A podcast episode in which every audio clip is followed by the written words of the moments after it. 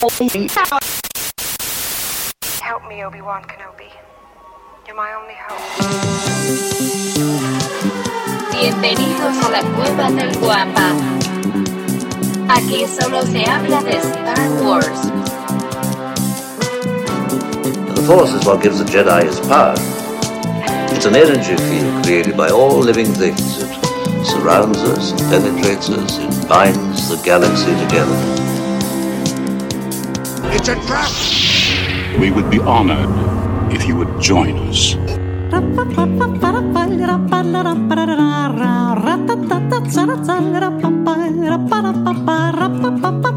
Ok, pues ya, ya estamos ahora sí. No manches, ya tenemos a.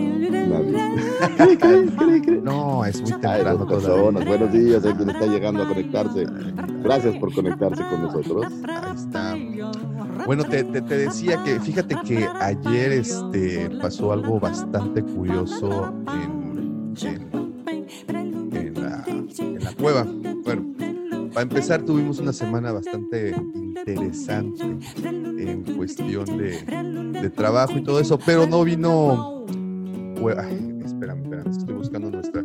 La cueva del Guampa, no de la Guampa, ese es otro, es otro programa. Es, otro, digo. También está bueno, pero es otro. Sí, pero eso, ese es, Otra en este sentido, porque es femenino, ¿no? El rollo. es, es femenino, es correcto. Un saludo a los amigos de la Cueva de la Guampa, a todos los demás podcasteros. Un saludote, un saludote. eh, en serio que, que yo, me- fíjate que trato de seguirlos a todos, solo que sí, en, en ciertas ocasiones. Un saludo. También sabes a quién, a, a- a- un amigo, no conozco su nombre, eh, pero, pero, pero, eh, tienen un programa que se llama Star Wars a la Mexicana. Ah, yo ya lo vi también. Ya lo- Está bueno. Y está bueno. buenísimo. Y él creo que tiene un perfil, si no me equivoco, que se llama El Warsi Mexicano. Eh, y siempre saca buenas, buenas notas, buenas este, ahí comentarios también. Oye, déjame me echo rapidísimo, ahí te va. Este, un saludo a Eduardo Bermúdez por ahí, de su cumpleaños. Su mamá estuvo con nosotros en la tienda. Correcto. Híjole, Eduardo, te quieren mucho, ¿eh? Quieren mucho, Te te quieren. a, a conseguir ahí algunas cosas divertidas, voy a decir. Este, un saludote por su cumpleaños, un saludo a Tere Machain y un saludo Liscano, alias en Chanok, que esta semana estuvimos platicando y hacía años, hacía como, como 10, no más, tal vez como 15 años que no hablaba con él. Wow. Entonces, le digo, va a ser una mermelada. ¿Sí sabes qué es la mermelada, Davo? Aquí. Claro. No, no, no había como tal, aunque intentaron ponerla de moda, poner el, el- el nombrecito de moda, pero no, no había como tal. Y sí, era cuando llamabas a la radio y le dedicabas una, un rolononón a, a- a tu novia, ¿no? A tu, a tu, sí, a tu media naranja. O- a- o Bueno, la- o- o en, en este caso, novia, la que querías que fuera tu novia. ese es a lo que iba. Ese es a lo que iba, a la que le pretendías, ¿no? Ahí el, el este. Mira, ya tenemos a. Pero había veces que, no, había unos que sí eran literal, ¿quieres ser mi novia? Le preguntaban directo en, en vivo. Y había algunos que le contestes- contestaban. eh, No, pues imagínate. Imagínate, imagínate nada más que te dejen en ridículo en vivo. Y bueno, no, obviamente no era cadena nacional, ¿no? Pero de todas formas, pues. bueno, nosotros lo hacemos todas las semanas, ¿no? Entonces no es, no es tan malo. Oye, eh, mira, bueno, nada, por agradecerle a los que ya están conectados. eh, quiero mandarle un saludo a Pica Raymond. Saludos, Pica Raymond. Ojalá sí haya dicho bien tu, tu, no- tu nick. Y también está el buen Abraham Navarro desde Nuevo Laredo, presente desde es como una mezcla entre. Pikachu. Ajá, y pica re, y pica, Ah, pica gracias, gracias fresa. por estar aquí, muchachos. Gracias por existir. Muchas gracias, muchísimas gracias. No, Y- Pica ah, bueno, es un, un Pikachu con un rey Pokémon. O sea, Pikachu el rey Pokémon. Es un buen nick. ah, oh, pica Remón. Pues ahí está, un saludote, gracias. Gracias por comentar. Los invitamos a comentar, los invitamos a unirse también a- al cotorreo en cuanto tengan algo que comentar, por favor, no duden en hacerlo, porque inmediatamente comentaremos ahí las opiniones. Este, ah, te comentaba, fíjate que el día de ayer eh, llegaron unas personas, sabes que ahorita con toda la nueva normalidad eh, se tienen que hacer una serie de procedimientos de higiene y, sanitización para los comercios. Eh, como saben, para los que no lo sabían, pues la cueva tienda física ya está abierta, ya tiene, eh, estamos por cumplir ya el, primer mes, aún faltan una, una semanita, pero bueno, ya estamos por ahí. Y hemos cumplido esos protocolos para, para cuidar a nuestros amigos que entren con toda la tranquilidad y, y- y se sientan seguros, ¿no? Que no estamos haciendo las cosas como dictan las autoridades y, no simplemente las autoridades, como dicta el- la, la- la lógica, ¿no? Y el sentido común, tratando de hacer las cosas bien. Y el día de ayer eh, se contrató un servicio de sanitización, de esos que llegan como con un mofle de motocicleta móvil. No sé si los has visto. Se lo cuelgan como Ah, sí, con un cañón, sí, un cañón de, de humo. Sí, sí, sí. Ah, muy bien. Pues entonces nos dijeron en Entre cuan- múltiples, fíjate, entre mis múltiples este, emprendimientos, una vez con tres amigos este, compramos uno y nos fue terrible. pe- pero era para bueno, era para, para fumigar. También fumigador. Ah, no, para fumigar, normalmente antes de la pandemia se usaban para fumigar eh, áreas grandes, así es. porque así haz de cuenta que la niebla esta se, eh, en un par de minutos llena todas eh, las superficies grandes, pero Es no funcionó. Pero bueno, Bueno, pues bueno, entonces estás familiarizado con el efecto de, de- de esta niebla, humo, bruma, vapor, no sé lo que, Sí, lo que claro. ¿no? Eh, entonces, estas personas llegaron, no nos avisaron, simplemente, bueno, no, sí nos avisaron, pero no nos dijeron cuál era exactamente las medidas que tenías que tomar previos a la, a la, saniti- a la bomba esta de humo, y pusieron el mofle ese a la puerta de la tienda, llenaron de humo la tienda, cerramos la tienda, y a los dos segundos se dispararon las alarmas de, de incendios por el humo, ¿no? Este, bueno, entré como, como si intentara rescatar a alguien de un incendio para desconectarlas, lo cual me llevó un poco más de tiempo de lo que yo esperaba. Ah, bu- e- eso sí te digo, por dentro estoy bien sano ya, ¿eh? ya estoy, ya estoy esterilizado. Me destapó, estás las súper desintoxicado. me destapó las vías respiratorias. Bueno, Sí. ya eh, terminamos, cerramos. Oye, tonó tres trastornos, pero eso ya te libraste. Te- te- así como que de repente tengo glitches en el, en el, en el, en el, el- en el día, ¿no? Y bueno, el, eh, el chiste es que después de que me san- autosaniticé por dentro, eh, pues eh, como a los 10, 15 minutos recibimos una llamada de protección civil. Resulta ser que la plaza comercial no avisó a protección civil que tendríamos estos procedimientos y otros locales preocupados le llamaron a los bomberos y los bomberos llegaron. Así es que teníamos toda una fiesta el día de ayer ahí en la cueva. Teníamos- Ok, ahora somos más populares. Ahora somos más populares, de- no de la manera positiva con los bomberos, pero bueno, ya nos conocen, ya saben que ahí estamos. Eh, entonces teníamos a Protección Civil, a los bomberos, eh, ahí, afuera de la cueva. Ya pues, faltaban las caguamas nada más para empezar con Oye, el... pero nadie puede decir, nadie puede decir que no haya sanitizado. No, no, no, yo les puedo, yo les puedo decir a qué sabe la sanitización. Y es, y, y- y no sabe bien.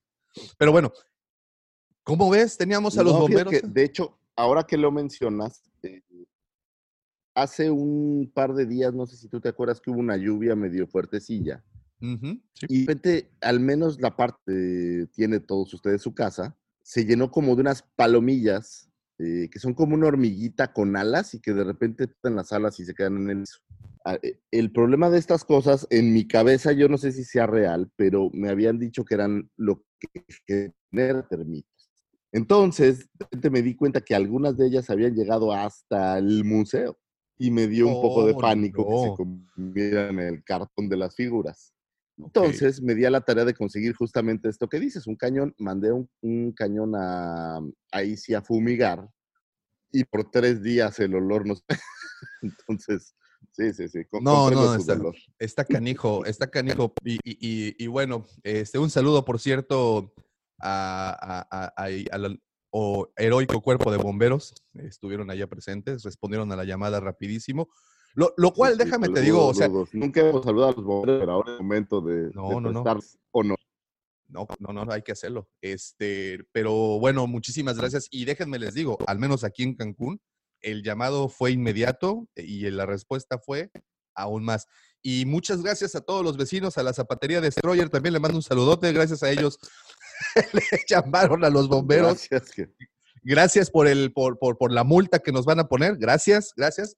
Sin embargo, la, la, la, la compañía fumigadora, bueno, en este caso la compañía sanitizadora se hizo cargo de la multa y todo, o sea, quedó todo resuelto. El- el- a- llegamos a muy buenos términos. Digo, uno, uno tendría que prever, pero también ellos como que tendrían que, que- que- que analizar el tema. ¿no? Totalmente, totalmente. A- ahí la culpa fue O sea, dividida. en- Saber que, la, que el- la niebla esta iba, iba a disparar los, las alarmas. Así es, así es es. una buena anécdota. Sí. No van a olvidar. No, no, no, no, no, no. No, no, no. Después de respirar así como, no, no voy a olvidar, créemelo. No, pero eh, lo que sí, y, y- y- y ahí sí, bueno, la culpa fue compartida entre la plaza y, este, la plaza y la compañía esta sanitizadora, porque ninguno de los dos se tomó la molestia para avisar a la protección civil que se realizarían estos procedimientos, ¿no? Entonces, ahí está, esa fue la, la- la- la anécdota. La segunda anécdota, mira que te digo que fue una semana bastante interesante, que por cierto, gracias también a la barbería Golden Scissors, este, porque también nos llamaron, me, me- me llamó mi buen amigo Fernando, al que le mando un, un saludote, este, me mandó un mensaje eh, por Facebook para avisarme, ¿no? Que, que, oye, creo que tu tienda se está incendiando. Entonces, este sí fue así como, nos llovieron las noticias así en, en- de varios, Pero varios fíjate que, lugares. que- que lo que, hay que señalar es, pero lo que hay que señalar es, es esta, esta solidaridad de la gente, ¿no? De, de al ver este tipo de cosas y que te avisen. Sí, sí, sí, no, y pues, que reaccionaran. Francamente, gracias. O sea, no debemos de ser así. Es correcto, es correcto. Y Bueno, bueno, y, y que en general, luego se oye como un poco cliché, pero en general en sociedad, que seamos así, vale toda la pena, güey. O Sí, sea, sí, sí. apoyémonos todos para mejorar, para ser mejores. Bien, bien, pues, bien lo dijo. Gracias a, todos ustedes. Bien lo dijo Shmi Skywalker. El problema del universo es que nadie se ayuda. güey. Y, y, y sí lo repite muy bien. Que por cierto, ese es el tema del día de hoy, pero bueno, más tarde platicaremos. Oye, y por el universo, digo, se quedaba corto el problema de nuestra colonia, ya no vayas más allá, ¿no? Es correcto. Es Ojalá- correcto. Ojalá toda la gente ayudara un poquito más y mira.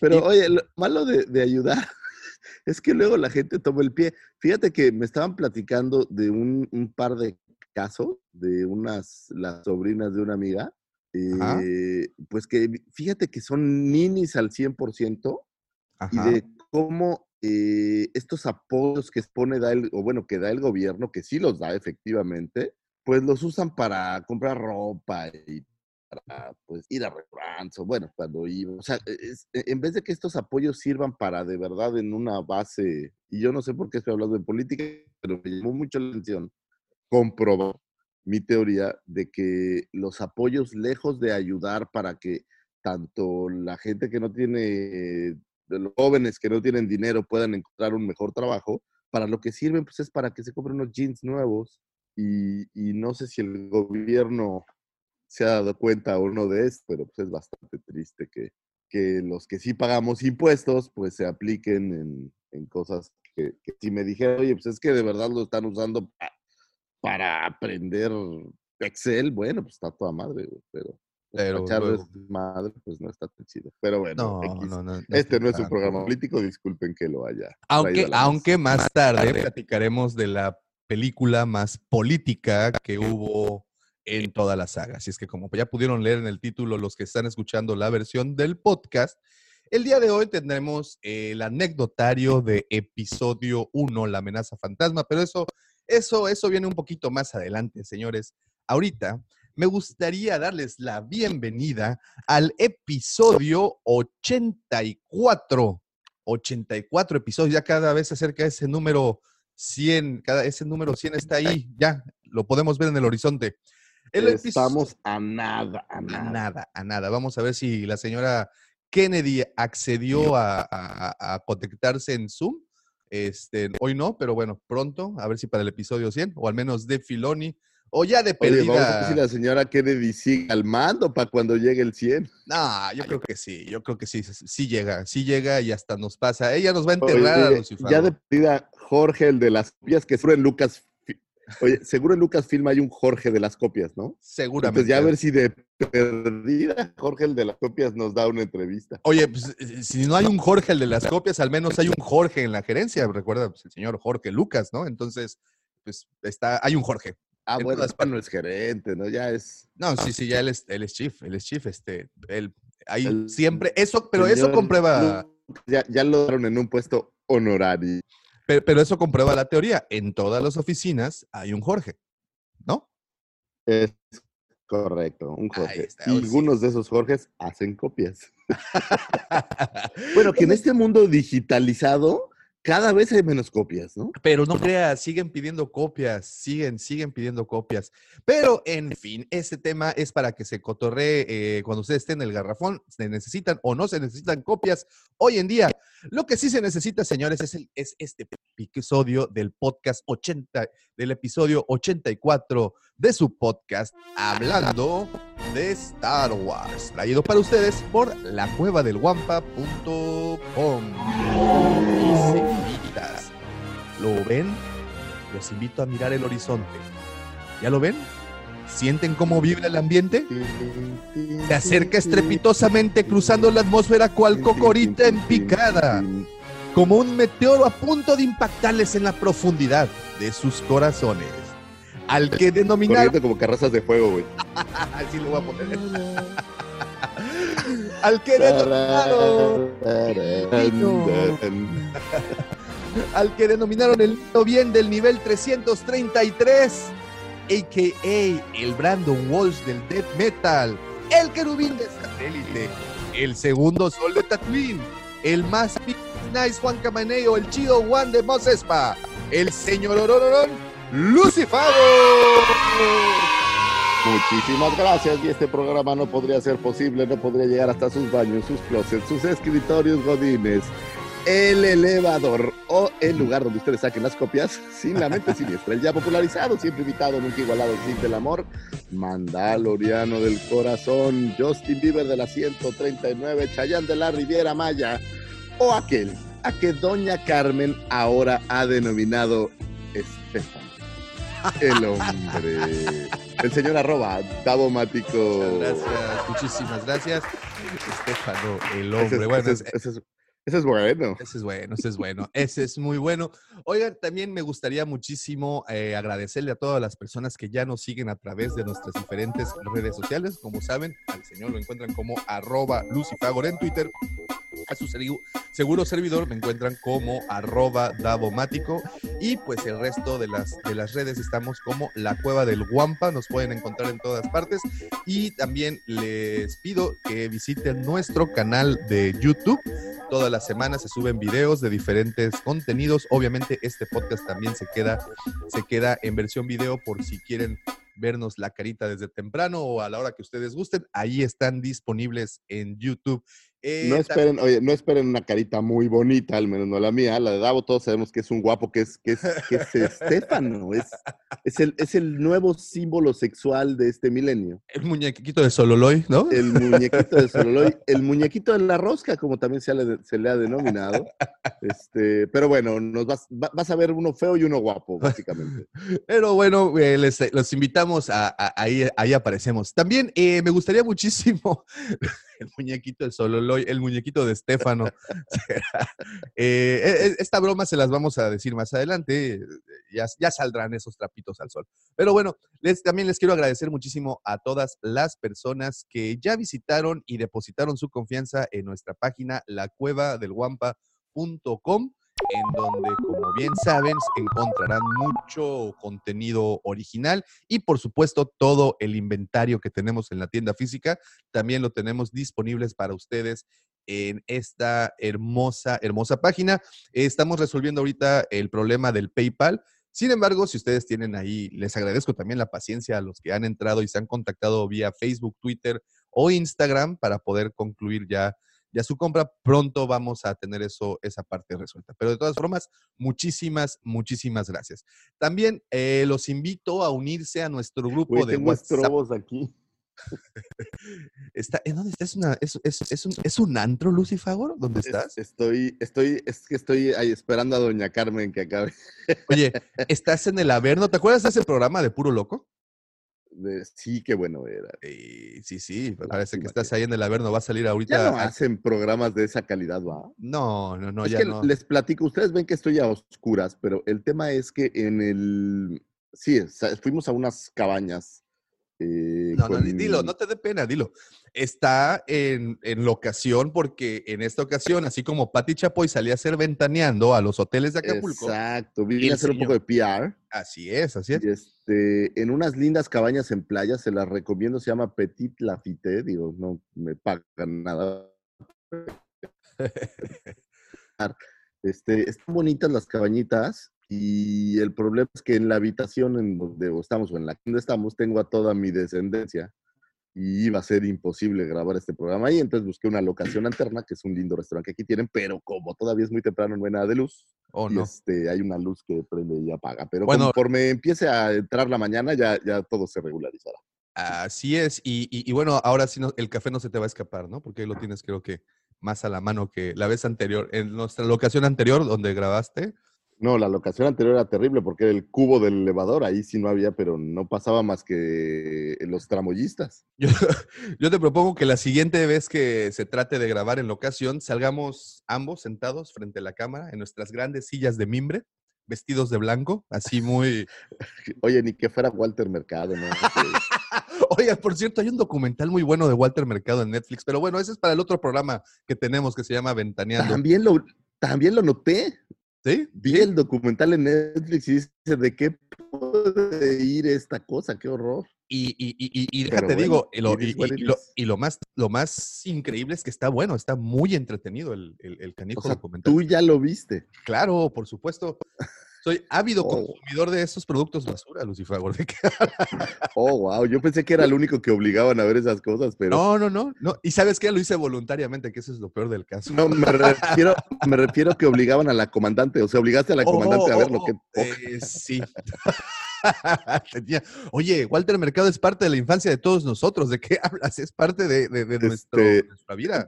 ¿Lo dices porque lo admirabas? ¿Lo dices porque lo conociste y te, te hizo hombre? ¿O por qué lo dices? no.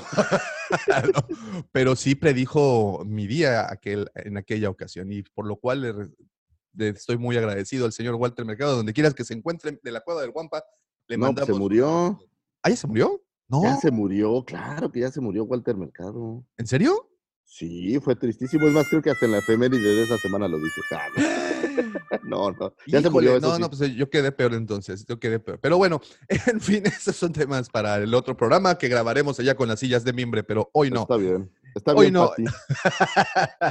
Oye, este, Danielito, fíjate que, bueno, también los quiero invitar a, a que se unan al grupo de WhatsApp. Fíjate que no te dije Pedro sola, ¿eh? Al menos me fui por, por, por, el, por el bisoño.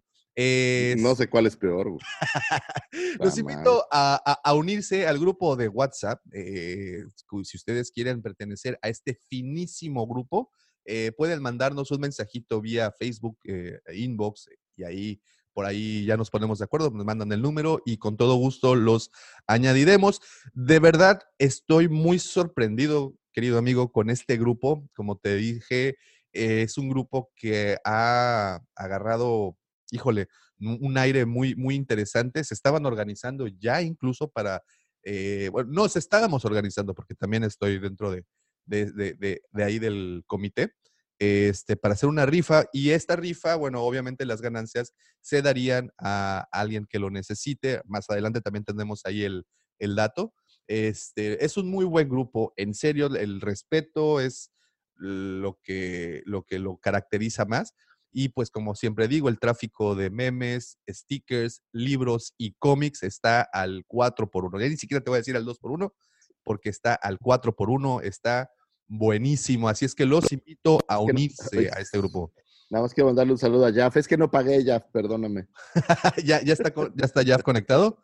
Muy bien, ahorita vamos a los saludos, ahorita les mandamos saludos. Y bueno, y ya por último, también me gustaría eh, reiterarles la invitación para que si ustedes tienen la cosquillita de escribir y quieren eh, ponerse a prueba, digo, no es ningún concurso, lo que estamos buscando es reunir la mayoría de fanfics para producirlos y sonorizarlos y convertirlos en audionovelas, audiodramas, radionovelas. Ya no sé exactamente cuál es el término que se utiliza hoy en día, pero queremos sonorizarlos para llevarlos a nuestra plataforma de Spotify, Evox y bueno, todo lo que por donde eh, distribuimos este, este podcast. Eh, recuerden, tiene que ser una historia original. El fanfic tiene que ser necesariamente del universo de Star Wars. Eh, esa es la primera regla y la más importante. La siguiente regla es que no rebase las 10 cuartillas. La siguiente regla es que sea una historia original. No vayan a aplicar el copy-paste a un texto de James Luceno o de Claudia Gray. Este, simplemente escriban su historia. No se vería bien, la verdad. No, no, no se vería nada, nada bien. Y por, y por último, pues el lenguaje que tiene que ser utilizado es, es pues un lenguaje familiar, porque como saben, lo vamos a lo vamos a subir a, nuestras plataformas para que esté a disposición de todos. Así es que los invito a realizar este fanfic. Hemos estado recibiendo ya un par, pero seguimos, seguimos en eso. Y antes de continuar, me gustaría mandarle, ahora sí, saludos porque se, nos, se me juntan. ¿Y para qué te cuento? Eh, dice Apocalíptica Painkiller. Buenas tardes desde Argentina, desayunando con ustedes. Muy buen provecho, mi querida Apocalíptica. Aquí estamos tomando el cafecito. Se me antojó ahorita que dices desde Argentina. Una, de la, mejor carne que he comido en mi vida fue ahí. Qué rico. Sí, sí, sí, es mundialmente famoso Argentina por sus cortes. Este, también Brasil, ¿no? También Brasil tiene muy buena, muy buena carnita. Eh, dice eh, Abraham Navarro, ya me había... Que en, en, Brasil no comí tan rico, ¿eh? Comí mucho mejor en Argentina. Esa es oh. la verdad. Eh, lo dices la oportunidad de ir a casa de unos amigos. Ajá. No, no, no, en serio, fíjate, es como las dos experiencias. En Argentina, una carne deliciosa, una picaña que no hicieron como picaña. Fuimos a casa de una amiga eh, de una, de mi cuñada, se llama María Marta, y un saludo por ahí si nos escucha. Y este, nos hizo como una parrillada argentina, Qué así brutal. Y en Brasil comí en un restaurante en estas clásicas espadas, pero la verdad es que está más rico en bovino. Ah, pues ahí está. Digo que el restaurante al que yo, bueno, yo fui a dos, pero pues, ¿sabes qué pasa? Es como, se me figura que como cuando comes eh, pizza en, en, Italia y pizza en México, que la versión es mexicanizada y ya es la que te gusta. Creo que lo mismo me pasó con el restaurante espadas en Brasil. Ah, pues un saludote hasta Argentina y, bueno, también este, tenemos allá muchos amigos, así es que ahí está. Un saludote también. Dice Abraham Navarro, ya me había asustado por lo de la multa. Sí, este, nosotros también. Yo más. Abraham Navarro, si no fue, no fue ni su culpa, es correcto, Abraham, no fue nuestra culpa, pero bueno, afortunadamente quedó resuelto todo ese asunto. Un saludo a nuestros amigos del Departamento de Bomberos. Este, ahí quedó que quedé que el Lucifago les enviaría unas fotografías em, autografiadas. Eh, dice Miguel González, ¿qué onda Mike? ¿Cómo estás? Hola, buenos días a todos. Vientos Mike. Go Dolphins. Y eso no lo dijo Mike, eso lo digo yo. Eso salió desde mi ronco pecho. Dice Alonso Mike se ha convertido, y lo voy a decir públicamente, en el mayor palero de Davomático que yo he visto. O sea, ¿qué es eso de Go Dolphins? No lo escuches, Mike. No, no, no, lo dijo él, lo dije yo. E, lo de Go Dolphins, eso lo, lo, lo, puse yo a la mesa. Y no es cierto, no, pero todo el tiempo en Twitter te anda defendiendo. No, lo escuches, Mike. No, lo escuches, Mike. No lo escuches, tú y yo sabemos. Todo tú sigue, y, y, los descuentos seguirán corriendo. Tú no te preocupes. Estos, eh, dice Alonso Barney, ¿qué onda? Saludos desde Monterrey. ¿Qué onda, Alonso? Saludos hasta Monterrey. Muy buenos amigos también por allá. Y también muy buena carnita asada la que tienen en ah, Monterrey. ¿eh? no, eh, muy rico, muy rico. dice Rogelio, ah, ¿qué onda, Roger? ¿Cómo estás? buenos días, gracias por estar por acá. Héctor Bishop, ¿qué onda? ¿Cómo estás, Héctor? Gracias, gracias por estar conectado. Jeff, buenos días, amigos. ¿Qué onda, Jeff? ¿Cómo estás? ¿Qué pasó? ¿Ya, ya, me vas a regalar tu colección, Jeff? Oye, ya no me la regales, pero en tu testamento nada más ponle, o sea, la colección va para Lucifago. Y ya con eso, güey. Eh, dice Apocalíptica, el asado es la tradición argentina. Es, ay, qué rico, el asado. Y sabes qué me gusta también las empanadas argentinas, ¿eh? Sí, Híjole, no. no, bueno, es muy temprano y bueno. Puta, el, el dulce, el dulce de leche. Uy, qué rico. O los, o los, este, ¿cómo se llaman estos? Alfajores Esos, también. los alfajores. ¿Cómo, cómo Hay una tienda que se llama, creo que Habana. Eh, puta, y venden unas cosas que te vuelves loco. Ahí está, si nos puedes platicar un poquito más apocalíptica de esos antojos de medianoche del señor Lucifagor, te lo agradeceríamos muchísimo. Sí, o sea, ahora entienden por qué soy gordo y no flaco, ¿verdad? Dice Héctor Bishop, eh, se me figura que Lucifagor está abajo de las sábanas. este sí escondidito. Pero no. Oye, así, es que me están buscando. Pues ahí están los saludos. Muchísimas gracias. De verdad, muchísimas gracias por tomarse la molestia y levantarse tan temprano para estar platicando aquí este, con nosotros esta mañana. Dice Jaf, ya por último, ya no pude seguir durmiendo y me acordé que estaban transmitiendo. Pues me conecté. Entonces, muy bien, Jaf. Las cosas más interesantes del día pasan a esta hora. Que no te mientan, la medianoche, las, las noches no pasa nada. En las madrugadas es cuando no, se En pone. las, en las noches solo hay fiesta y depravación y eso no es lo mejor.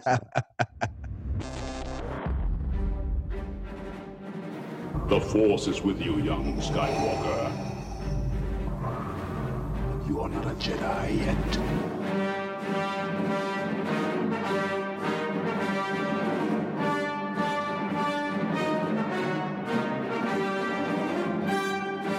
Oye, pues ahora sí vamos a iniciar rapidísimo con las noticias para entrar de lleno al tema en un momentito más. ¿Qué te parece? Me parece perfecto. Fíjate que eh, esta semana se volvió viral una chica que está ofreciendo, o estaba ofreciendo al menos, eh, su colección completa de Star Wars para pagar la cirugía de su mamá. La eh, señorita de nombre Cintia Chávez puso a la venta parte de su colección de Star Wars para pagar la cirugía de su mamá, quien se encuentra ingresada en el Centro Médico Pensiones, esto es en la, en la ciudad de Mérida. Saludo a todos mis paisanos. Saludos Eh, a los galas. una- a los galas también, un abrazote a los galas. Eh, pensiones por haber infección, perdón, por infección en los riñones. Vende las figuras desde 150 pesos hasta mil pesos. La joven indicó que son nuevas y que con las cajas cerradas. Dice el texto, decía, hola amigos, como muchos saben, mi mamá está ingresada en el Centro Médico Pensiones por una infección en el canal urinario. Para apoyarnos con los gastos, pongo en la venta eh, parte de mi colección. Si gustan, pueden verlo aquí. Y bueno, puso en Facebook las fotografías de todas las piezas estas. Ahora, ¿por qué le tiraron tan duro? No, no le tiraron. ¿No? No, no, Ah. no, no, no, no, no. No, al contrario, se hizo viral porque, pues, muchos, y me incluyo, retuiteamos o compartimos, en este caso, en Facebook, la información. Lo que sí, eh, no sé, no, no, no, no sé si los precios los puso, bueno, obviamente para que las cosas se fueran muy rápido, digo, había muy buenas ofertas, había unas piezas bastante interesantes, eh, sobre todo Black Series, este, estos monitos de 12 pulgadas, eh, ese tipo de... Ok, no es por menospreciar, por favor no me, vayan, no me vayan a crucificar en este instante, pero pues prácticamente era una colección de Walmart, ¿sabes? De lo que puedes encontrar en los, su- en los Eso, eso supermercados. fue, eso fue muy clasista, Daumático, hasta para el universo de Star Wars. No, no, no, pero, pero me refiero a que es una colección, eh, definitivamente hay piezas muy buenas, muy interesantes, eh, pero vaya, creo que los precios eran bastante justos. De hecho, al contrario, creo que los precios estaban muy por debajo de lo justo. eh, y como te mencionaba hace un par de días, eh, pues prácticamente voló, la colección voló. Y, y- y también con esto quiero decir muchas gracias a toda la comunidad Warsi de México que, que, pues hizo ese favor. Eso es lo que me gusta. Siempre, siempre se unen. Siempre se unen. Digo, este fue el caso del, del el grupo de WhatsApp que tenemos, sin decir nada. Alguien, un saludo también al buen Carlos León, al quien ya tuve oportunidad de conocer. No ese Carlos, me lo, me lo afirmó, me lo confirmó muy bien. Fue a la Mira. tienda para decir, Mira, no, no, no. Sí fue, fue con su esposa y con su, y, bueno, no fue con su hijo, pero fue con su esposa y dijo, So- yo no soy ese Carlos. Yo soy, yo soy así, pues, lo que ves es lo que es. Esto es lo que soy. Esto es lo que soy. Pero bueno, un saludo también a- a- al buen Carlos, que de hecho fue él quien propuso que, que las ganancias de esa rifa se donaran a la, a la causa. Eh, más tarde nos podríamos poner eh, de acuerdo, pero eso me gustó mucho de nuestro grupo y, y estoy tan orgulloso de eso, Lucifagor, que, que en serio, ese día, híjole, tenía que estarme limpiando las lágrimas. Pero bueno, de regreso a, a- a la nota de esta, de esta señorita, es- eran muchos artículos. Ahora, no sé cuánto podía juntar vendiendo todo. Realmente no era tanto, o sea, sí eran muchas piezas, pero no era como Pero no eran piezas muy caras, ¿no? O sea, eran Sí, no, cosas no, un poco más baratas. Pues y- eran, como te digo, y, y- y no es por ser clasista ni menospreciar nada, pero eh, era Hasbro comercial. Es a lo que me quería. El Ha- El Hasbro, que, el producto Hasbro que se distribuye eh, pues en más partes. Y, y- y creo que sigo sonando clasista, pero no es mi intención, señores. Lo único que quiero es decir o tratar de decirles que, que- que- que, pues está padre la colección. Espero que sí le hayan ayudado y, y ya mejor cambio de nota para no hundirme más, porque esto está... esto- Ayuden, o sea, nada más el, el- el- el punto final es hay que ayudar.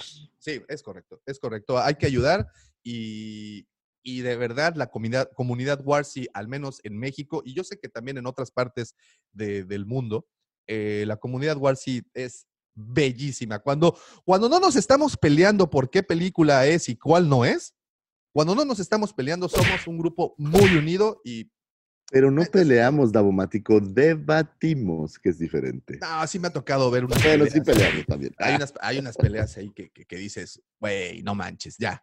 Te gusta Star Wars, simplemente disfrútalo. Pero bueno, Déjame hago una pequeña, una pequeña acotación. Bumper, si quieres decir algo, conéctate al canal y dilo. Es- me está bombardeando con WhatsApp el señor Bumper. es Y correcto. es muy molesto porque lo tengo que ignorar. ahí están, seis WhatsApp del señor Bumper. Por favor, Bumper, por favor. conéctate. O sea, si estás ardido porque no fuiste a la Comic Con y quieres exudar alguna cosa. eh, No, no, mira, mira, mira. con De, todos. de- de- de- de hecho, mira, te lo voy a. Porque está proponiendo temas para, para el podcast. Entonces dice: Señores, buenos días, que están a punto o cerca de empezar a grabar. Y creo que sería chistoso un tema si algún día cinco, cinco cosas que nunca diría un eh, fan de Star Wars. Ah, mira, está bastante interesante, pero le voy a Sí. poner, ¿eh? Que voy a- le voy a poner que se una. 83 episodios después. gracias, gracias por tu aportación. Bumper. ¿Really? ¿En serio? Así, pero bueno. En fin, en fin, vámonos con la siguiente nota mejor antes de que, antes de que, pues bueno, nada más, si pueden buscar el perfil de esta chica, una vez más, se llama Cintia Chávez, es de la ciudad de Mérida, creo que aún tiene unas cosas disponibles. Eh, como dice también la nota, hay cosas que van desde los 150 pesos hasta los 1000. Eh, y pues son cosas que a lo mejor no necesitaremos, pero simplemente por el hecho de ayudar, por el hecho de llevarte una pequeña pieza, unos 200, 300 pesos, y saber que esa, esa lana va a ser ocupada para algo positivo, adelante, ¿no? Ahora, Sí, si está disfrazando todo este desmadre porque se acaba de divorciar y se está chingando la colección del ex, hay karma, ¿eh?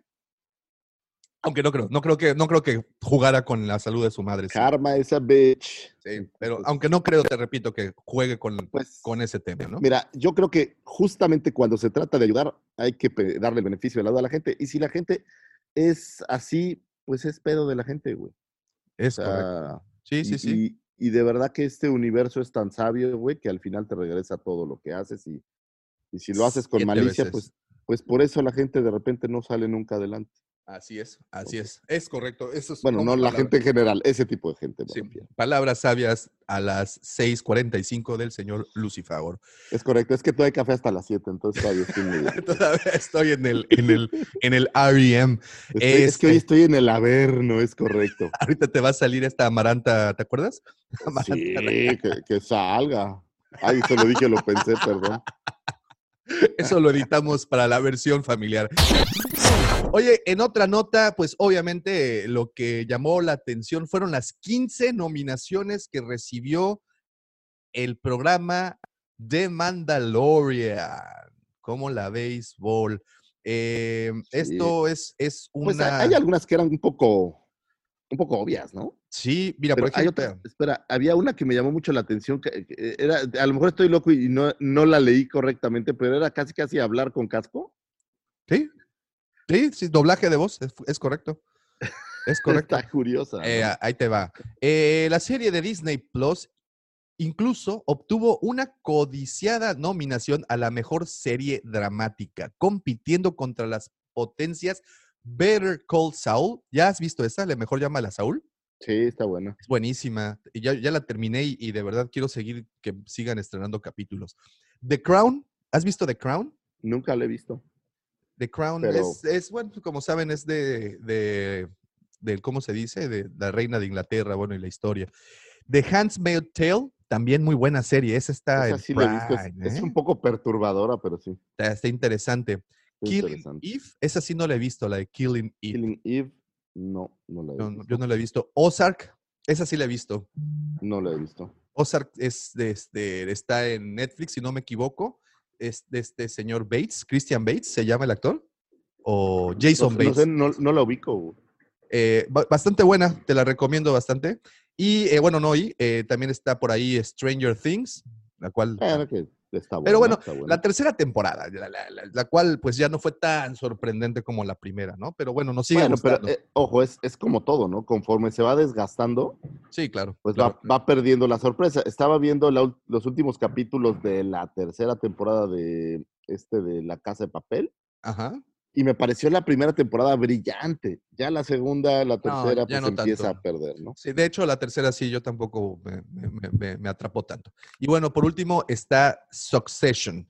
Esa sí no la he visto, pero bueno, ahí está metida eh, y creo que sí tiene grandes posibilidades de llevársela, aunque pues está compitiendo con monstruos de, del rating, ¿no? Ahora, esta es una pregunta bien interesante.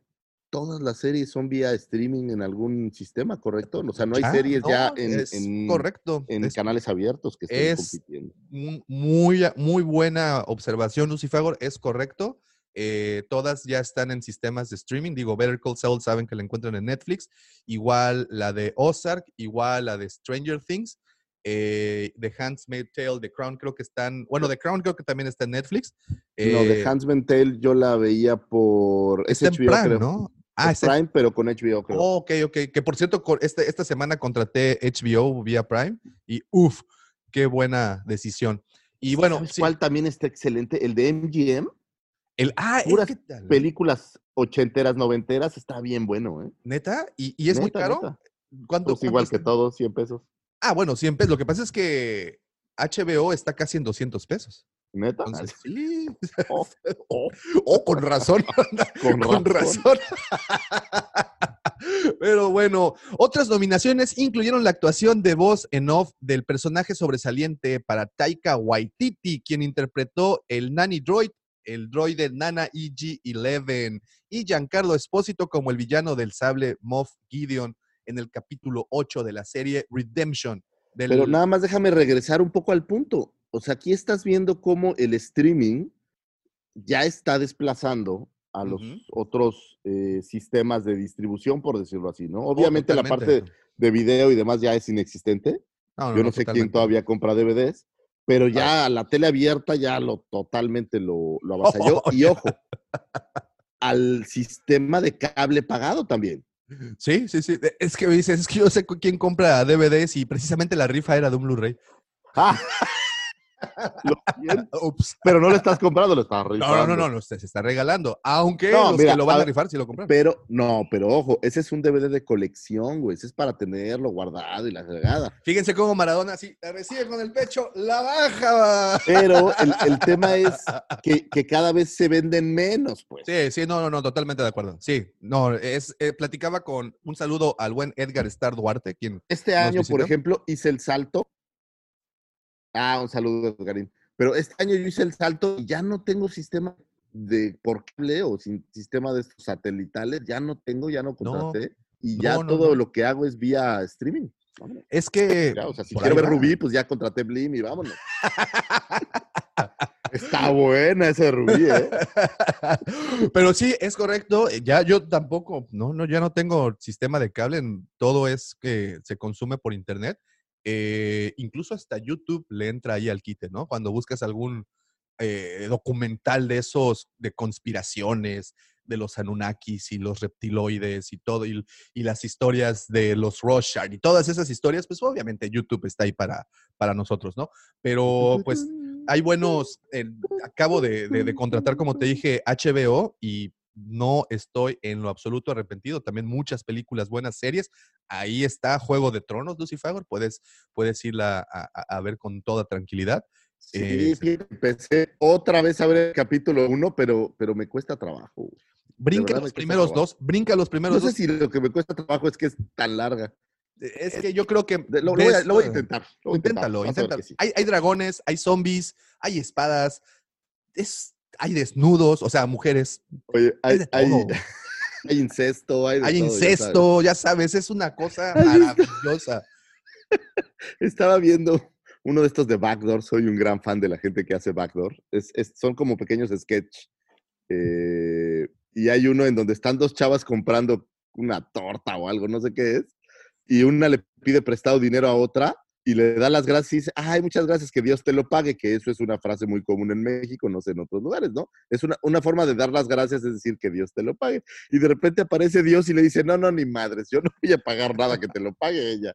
Y le dice, y aparte, más porque esta señorita me caga. Y le dice, ¿pero por qué te caga? Pues porque es una chava muy rara. En la escena del incesto de Game of Thrones ni siquiera se sintió mal. es que eh, son Está muchas, son muchas, son muchas escenas de incesto. Pero ¿Hay bueno, muchas? Ah, eso no lo sabía, yo solo había visto una. hay, hay hartas. Este, pero bueno, ahí está la nota de esta chica. Y, ah, bueno, perdón, no, me- ya me, regreso un poquito a, a otras nominaciones. También el compositor eh, Ludwig Göransson, ganador de un Grammy por su composición y grabación con Childs Gambino, que por cierto, Childs Gambino, como ustedes saben, es Donald Glover, eh, quien interpretara a Lando Calrissian, al joven Lando Calrissian en la película de Solo. También recogió una mención a mejor eh, score original por su chamba, obviamente, que es una cosa hermosísima, la música del Mandalorian. También las impresionantes imágenes del programa dominaron la lista de contendientes con cinco nominaciones en la cinematografía por el capítulo 7 de Reckoning, diseño de producción, trajes de fantasía, de ciencia ficción, maquillaje prostético, eh, prostético y efectos visuales sobresalientes para el capítulo 2 de Child, que fue la primera presentación del pequeño eh, Yoda, bueno, o el baby Yoda como lo conocemos. El programa tuvo tres ofertas para mejor drama con edición de una sola cámara para el capítulo 2 y el capítulo 4 también de Sanctuary. Ustedes recordarán ese que, que en donde aparece el STAT con los estos nictos, Y ¿no? es el, el dirigido por mi novia. Ah, es correcto, es correcto, es correcto. Y bueno, también el, el capítulo final, eh, Redemption, que híjole, ese capítulo, qué bueno es. Y el, Sí, sí, el programa compite contra otros episodios ahí de Hasta Mob. Gideon agarró, Sí, agarró ahí el Pollos Hermanos su este, nominación, ¿que no? ahí también, también, también ahí. Este, pues buenísimo, 15 nominaciones. Lo único que puedo decir con esto es que pues era de esperarse, ya que es una serie de mucha calidad, eh, una serie muy bien producida, al menos visualmente es una cabronada y creo que bien merecidas esas, esas nominaciones. Este, entonces, pues un- una felicitación, ¿no? Espero que nos vean algún día por, por Sí, tan buen trabajo, par- por tan buen, buen trabajo. Y una vez más, otra serie, como bien dijiste y señalaste, otra serie de otra plataforma, que en este caso es Disney Plus, ¿no? Ah, sí, y que curiosamente era muy novedosa todo. Bueno, es casi casi Disney Plus es, es el Mandaloriano, ¿no? Digo, porque realmente, si, si escroleas el contenido ahora ya a un. ¿qué, ¿Ya es un año? No, todavía no va. Pues creo de- que en septiembre. lanzado. En septiembre. O sea, el contenido ya es así como muy, muy limitado. Sí, he visto que ya están anunciando otras series, ya empiezan ahí a, a- a mencionarse, no de Star Wars, obviamente, de, de otras series originales. Eh, pues vamos a ver, supongo que este año, pues después de la gran pausa que, de tres, cuatro meses que nos tomamos a nivel mundial, posiblemente empiecen las cosas. Digo, sabemos, al menos desde el, ángulo de Star Wars, pues sabemos que ya Cassian Andor, pues ya están trabajando Eh, lo bueno del Mandaloriano, por ejemplo, y la temporada 2 es que se había terminado desde el año pasado. O sea, ellos ya estaban listos para, para, para enviarlo, no hay ninguna bronca. Pero otras series que no habían iniciado el trabajo eh, el- el, pues de la fotografía principal y todo eso. pues, Toda la filmación, ¿no? Porque a lo mejor todo lo demás de la parte del back, pues lo puedes hacer en tu casa. Es correcto. Pero es la cor- filmación, pues esa sí tienes que salir. Es correcto, es correcto. Pues ahí están estas notas. La verdad es que las puse, hoy, hoy fueron poquitas, no hubo como que tanto, bueno, nada más ya para terminar y si les interesaba, y esto es como una, como algo que se dio, eh, no se supo más del señor Ray Park, lo único que se sabe es que oficialmente quedó eh, fuera ya de la producción, de cualquier cosa. Este, fue- se lanzó un comunicado, la, la empresa Disney, en donde pues desgraciadamente se deslindaban ya del señor O Ray sea, Park. le dieron las gracias, como decías tú. Eh, sí es, y, y- y mira, y, y ni siquiera, bueno, aún no sabemos nada, digo, tampoco es este algo del dominio público, sin embargo, pues no se quisieron arriesgar, o sea, es el señor Ray Park hasta el momento no ha sacado ninguna declaración oficial, eh, no se supo más, lo que supimos fue lo que, se, lo que salió a la luz la semana pasada, de ahí ya no se ha vuelto a platicar más del tema. Eh, pero sí, ya se sacó un comunicado ah, avisando, ¿no? Que cualquier participación del señor Ray Park para la compañía Disney, pues ya era, era cancelado. Desgraciadamente, eh, mientras ellos, eh, Disney, no, como decía, no se podían arriesgar, ¿no? A, a, a- a si es o no, ¿verdad? No pueden. Pero sí, eh, Manchar el como esta posición muy purista. No, Disney, totalmente. Sí, sí, sí. Nosotros aquí todos son buenos y pues, pues Eh, tampoco. pues, es así. es- sí, no, no, no.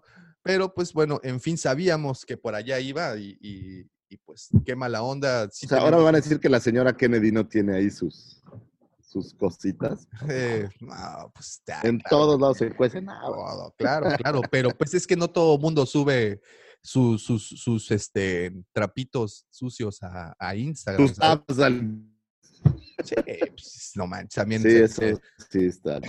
En fin, pero bueno, aún no se sabe si él lo subió, si lo hackearon, porque al poco tiempo, y esto sí, sí sí pasó, incluso en el momento que estábamos grabando el podcast de la semana pasada, la misma esposa de Ray Park subió que pues estaba muy agradecida con la gente que lo había defendido porque pues había sido víctima de ahí, de un hackeo. Entonces, híjole, te repito. Pues ya es lo único que te queda, ¿no? Pues es que me hackeó, me hackearon Disney, no seas así.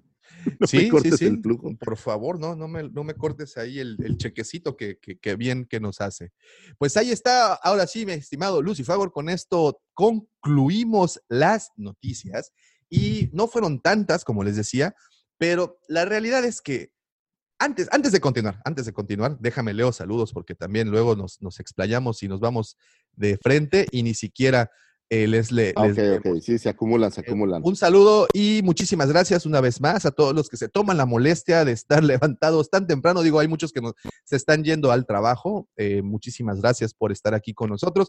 Dice Apocalíptica Painkiller, Habana es una tienda tradicional, también tiene conitos de chocolate y relleno de mucho dulce de los- leche, Lucifago. Los alfajores, Híjole, qué amo el rico. dulce de leche. Qué rico, qué rico. También dice Apocalíptica, en cuanto a las empanadas, cada provincia tiene su variedad. Algunos de carne llevan pasas de uva, qué rico. Híjole, Apocalíptica, de verdad que nos estás antojando y es que no hemos desayunado, es muy temprano aquí en México. Dice, otras dulces, otras picantes o con carne cortadas. Qué rico, qué rica comida tienen en Argentina. Un saludote y un abrazo. Un abrazo también a los señores de Star Wars con amigos, al señor Roberto Gife, un saludote también desde acá, desde Cancún. Dante Gutiérrez ya está conectado, el buen Yunafet. Rayos Lucifagor dice, estás en el lado oscuro. Buenos días, jovenazos. Saludos desde Jalisco. Un saludo hasta Jalisco. Qué hermosas tierras también por allá, ¿no? Sí, es muy bonito. Hijo, y también unas, unas, este, de estas en su jugo. Ay, no, cálmate, una birria. ¿Cómo te caería una, un lonche? ah, una torta ahogada, No, chinga. no, no, no, no, no, no. Y miren cómo Star Wars se convierte en gastronomía en Por eso soy gordo, señores, por eso. Dice Apocalíptica, The Crown es la joya de Netflix. Ahí está, sí es de Netflix y también estoy de acuerdo. Sí, no le, no- aunque no la he visto, he escuchado unos co- comentarios siempre muy positivos y creo que la tengo que ver. Dice Mike, jaja, nada de palero, solo diré que quien no le va a los Dolphins está mal. Tú estás super palerazo, güey. Estás en todo lo correcto, Mike, que nadie, nadie te diga lo contrario. Alonso Barney, o sea, mujeres.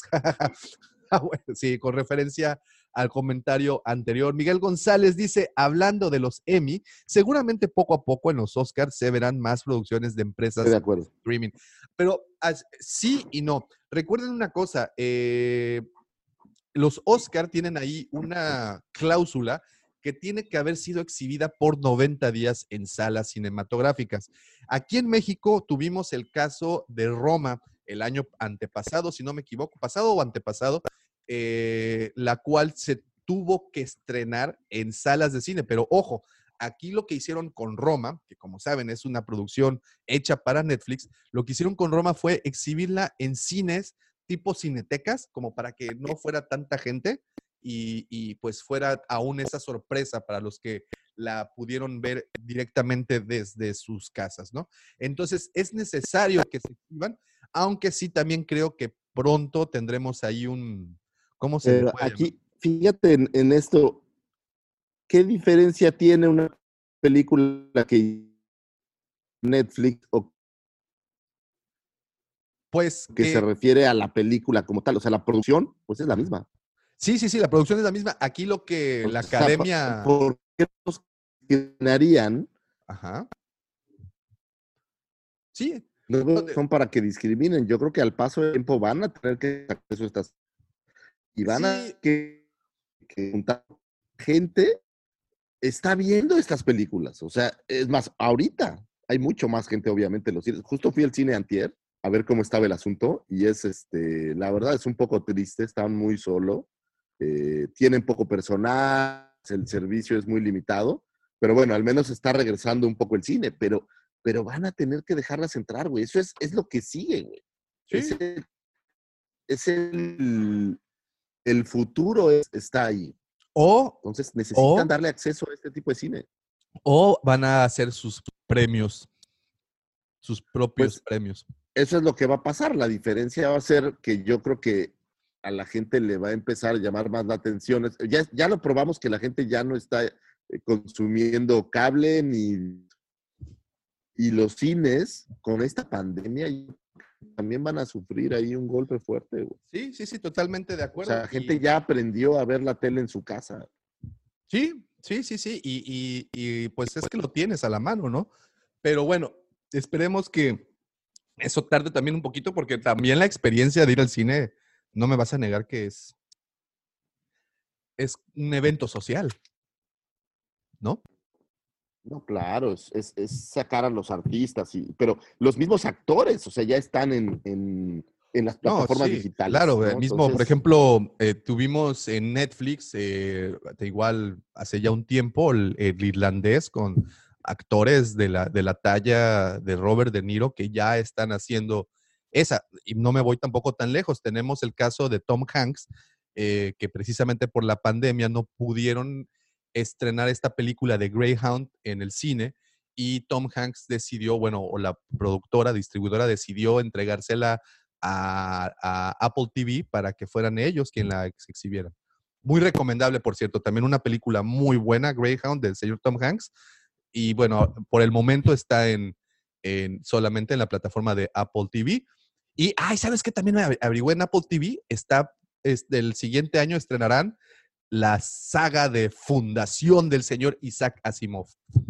Ah, ¿en serio? Sí, sí, sí, sí. Ya, hay, ya de hecho hay un teaser por ahí. Si puedes ahí, Qué échale, bien. échale un ojito. Bueno, me Échale regreso un ojo, rápido. Porque también Apple TV todavía es corto, ¿eh? todavía le- les falta Sí, mucho. contenido. Están como, como mucho peor que, que Disney Plus, o sea, Sí, hay no, no, muy no. pocas cosas. Aunque es el más económico, ¿eh? 60 varitos Pero, mensuales. pero cosas, digamos, de Apple TV casi no hay tanto. Donde, No, no. O sea, está bueno es que trae los accesorios de todo lo demás y puedes pagarlo, ¿no? Sí, sí, no, tenemos solamente la serie esta de Sí, la de, de Jason Momoa, donde son cieguitos. Que después de un rato está algo aburrida, ¿eh? Sí, también opinión. tenemos la serie esta de Amazing Stories, también por ahí. Que Entonces, tampoco me.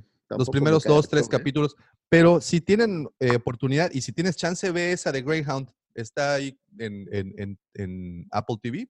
Muy Le voy a buena. echar un ojo. De verdad, es una cosa muy parecida a Dunkerque. No sé si viste o tuviste oportunidad de ver Dunkerque. Ah, de- sí, de hecho, creo que está en el cine otra vez. Ahora, como no había películas, creo que la volvieron a poner. Es muy posible. Y pues es del tipo, ¿no? Es una película que todo el tiempo estás tenso.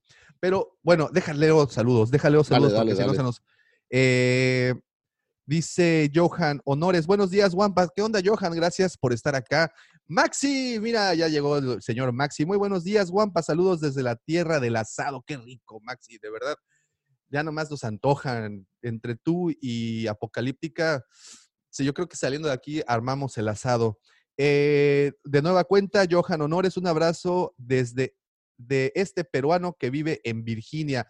Un saludo hasta Virginia. Qué lindo también es tu país, Perú. Señor Lucifagor ya fue a hacer un, Lindísimo. reconoci- un- un reconocimiento. Lindísimo. Dice Rogelio, Roger, Roger. pues la historia de un matrimonio sí estuvo exhibida en unos cines. Ah, bueno, la de Adam Driver y, y ¿cómo se llama mi novia? Esta Scarlett. Escarletita sí estuvo también en algunos cines. También qué buena película, ¿eh? Eh, dice Johan Honores, he visto tres series de Apple TV. The Morning Show, Defending Jacob y Amazing Stories y son muy recomendables. Sí, te digo que poco a poco van a ir ganando. Como dice el señor Lucifagor, poco a poco creo que van a ir este, haciéndose de, sus, de su contenido y creo que puede, pueden tener, mira, no, y ya antes, antes de pa- pasar al siguiente tema, dice Apocalíptica, el tema es como podés ver de forma palpable las ganancias, porque mucha gente no consume streaming. Yo no entiendo el concepto de ganancias en estas plataformas. Pues es básicamente por el número de reproducciones. Eh, di- di- bueno, ya terminando, dice Jeff Collector, ¿ya prendió la luz el señor Lucifagor o ya amaneció? Ya, ya salí del closet. Este, sí, yo creo que aquí la manera de cómo se gana es por el número de reproducciones. Si bien antes eh, era una patada en la parte dolorosa el saber los ratings de un programa, era muy difícil porque tenían que hacer estas encuestas muy randoms a, a la gente. Hoy en día creo que tener ese conocimiento, el que sabes cuántas veces fue reproducida esta película, y nos vamos una vez más a las métricas, por ejemplo, que nos maneja YouTube, en donde te dice en qué momento, en qué minuto la gente deja de ver tu contenido, gente de qué edad ve tu contenido, gente de qué país ve tu contenido, gente de qué género ve tu contenido. Creo que todo eso es una herramienta que las plataformas de streaming tienen, saben qué, qué- qué- cuáles películas se ven más, si son familiares, si son clasificación R, lo que sea. Y a partir de ahí tomarán eh, esos datos para hacer más producciones. O sea, estamos llegando a la era de que empezarán a producir lo que queremos ver, lo que estamos consumiendo. Bueno, básicamente ahora es a lo que le llaman el Big Data, güey. Ahora saben todo, güey. Entonces, si saben que eh, House of Cards dejó de pegar, pues dejas de hacer House of Cards. Es correcto. Y cuando ven que le pegaron a, yo qué sé, Stranger Things, pues vamos a hacer series de Stranger Things hasta que la gente deje de verlo. Es correcto, es correcto. También eh, creo que va por ahí y, la manera de cómo se gana o cómo se genera dinero es pre- precisamente pagando por reproducción. Lo mismo de los derechos de autor que se tenía con la radio y la televisión cuando se usaba el tema musical o se, se transmitía alguna película vieja por la televisión y bueno, eso se pagan regalías anuales. Yo creo que va, va por allá y, o sea, la manera de ganar dinero creo que va por allá y creo que más allá de, de ganar dinero, creo que están obteniendo datos muy interesantes, como, como te digo, para ofrecernos cosas que verdaderamente consumimos. Y pues bueno, ya ahora sí nos alejamos mucho del tema. Pero bueno, Nos un saludo. lejos, Lejos, lejos. lejos, un saludote a todos los que están conectados. Muchas gracias por todos los comentarios. Sigan haciéndolos, por favor. Todavía nos queda un buen rato por acá. Y esto me da pauta para llegar a esa sección, a esa bonita sección que todas las personas que nos gusta manejar una agenda nos encanta recibir. Esa sección que nos da la información suficiente para presentarnos en el salón de las, en el cuarto de copiado y platicar con Jorgito Lucas respecto a las últimas es esa, a, a- lo importante del calendario. Así es, señoritas, así es, señores. Aquí les dejo al señor arroba Lucifagor y sus astroefemérides. Muchísimas gracias, joven Davomático. Y hoy les tengo algo muy especial. Hoy, primero de agosto, esta es una efeméride que no dimos la semana pasada porque me la guardé para hacerlo en vivo, porque está muy chida, güey. Hoy, primero de agosto, es el cumpleaños de las primeras Black Series en anaqueles. Oh, Recordemos por allá un primero de agosto 2013 que se lanza ya, digamos, en anaquel, ya en tienda, eh, la primera wave la que era esta wave de cuatro figuras, Luke Skywalker en eh, traje de X-Wing, venía por ahí un Darth Maul, un R2D2 y un Sand Trooper. Entonces, feliz cumpleaños a Black Series porque esta es la fecha en la que finalmente llegaron a las tiendas y la gente pudo comprarlas de manera más masiva. Por que lo llegaron a, a los Walmart, ¿no? Exactamente, que llegaron ahí a, a Walmart o a Target o a todas estas tiendas. Entonces, feliz cumpleaños Black Series. Y bueno, vámonos con las astroefemérides del 3 al 9 de agosto. Eh, un 3 de agosto de 1911 nace, eh, nace perdón, Alex McCrindle. Eh, él es un actor escocés que interpreta al general Jan Dodona. Si ustedes quisieran una mejor referencia, es quien le cuelga la medallita a Luke y a eh, Han después de la batalla de Yavin y quien no le cuelga una medalla a Chewbacca, uno de las mayores eh, Molestias de la- discriminación, yo creo que eso es discriminación. Sí, sí, sí. sí. Y por ahí, bueno, pues por ahí obviamente aparece en el episodio 4, New Hope, y fallece un 20 de abril de 1990. Luego, un 5 de agosto de 1973, nace el señor Paul Casey. Es un actor inglés que interpretara al almirante Mon Calamari Radus para Rogue One. Es, un actor que sobre todo hace estas eh, props o maquillajes muy complicados. Entonces lo puedes ver en muchas eh, series, por ejemplo en Doctor Who aparece como en 50 capítulos, siempre caracterizado. Pero bueno, para nosotros importantes aparece como Radus en Rogue One y también aparece como Elo Asti y voy a tratar de decirlo bien, Catrenali, que son estos dos eh, avedanos pilotos eh, rebeldes que aparecen por ahí en The Force Awakens. Y me parece que uno de ellos también aparece ahí en Last Jedi. Pero bueno, eh, aparece mucho en Doctor Who, aparece mucho en Torchwood. Y lo, lo padre es que no, si ves su cara, no lo reconocerías. Siempre es como, como este actor de, de caracterización, no sé cómo llamarlo, de, de personificación o algo así, ¿no? Siempre lo vas a ver caracterizado de, de alguien más. Es como Andy Serkis. Haz de cuenta muy parecido a, a- al señor Gollum. Eh, no, no, no, no es, ¿sí es Gollum o no es Gollum? Andy? Sí, es Gollum también. Sí, sí, sí. Y bueno, eh, un 5 de agosto, pero del año 2000, fallece el señor Sir Alec Guinness, una auténtica Oh. eh, pérdida. Nuestro querido Obi-Wan Kenobi original, pues fallece en el año 2000, tristemente, como ustedes saben, el único actor realmente reconocido que eh, apareció para New Hope, o digamos que fue el único cast eh, ya con alguien reconocido que consiguió o que buscó ahí eh, el señor Lucas. Eh, pues era un cuate que había hecho toda clase de películas, aparece por ahí en Doctor Shivago, aparece en Lawrence de Arabia, en los, El puente sobre el río Cuayo, o sea, ya era un actor muy Consagrado. muy reconocido para su tiempo, muy galardonado, y bueno, pues se animó, le dieron el 2% del, de las ganancias que generara esto. La lana más fecha fácil del planeta dinero sus familiares. La lana más fácil del planeta. Y bueno, pues descanse en paz el señor Sir Alec Guinness. Un 7 de agosto de 1945 nace el a, eh, Rowan Newberry. La semana pasada tú estabas hablando de quién era la señorita Newberry.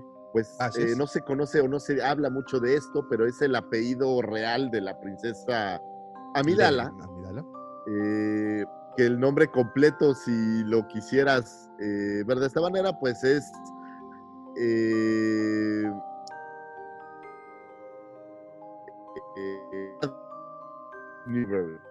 Entonces, se- se- que aparece brevemente el bueno, Sí, ¿Me ahí se medio, sí, se, se medio cortó en un momentito.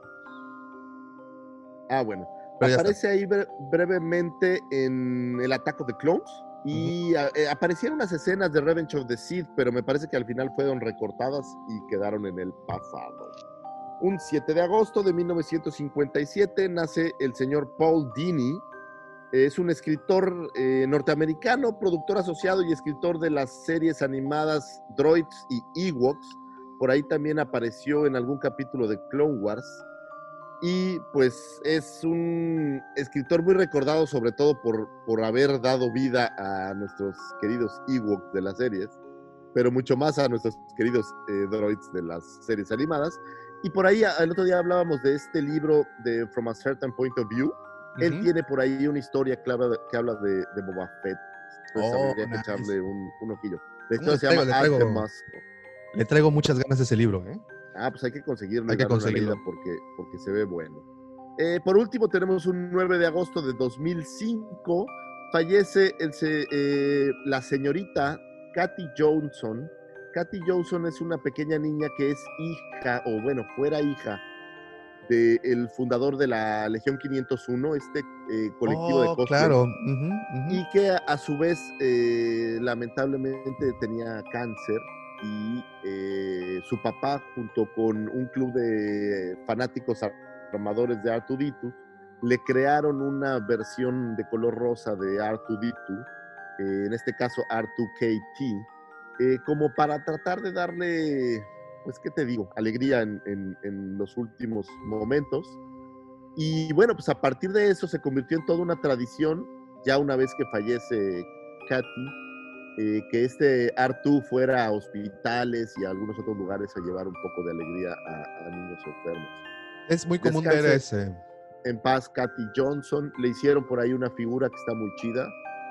Y bueno, pues es- esa es una prueba de, de cómo la comunidad Warsi se puede unir para Siempre, hacer eh, labores memorables. siempre. Estas siempre. fueron las astroefemérides, jóvenes. Espero que les sirvan para poder platicar con Jorge, el de las copias. Señor Lucifagor, esas, esos datos siempre son demasiado útiles cuando nos encontramos en el garrafón.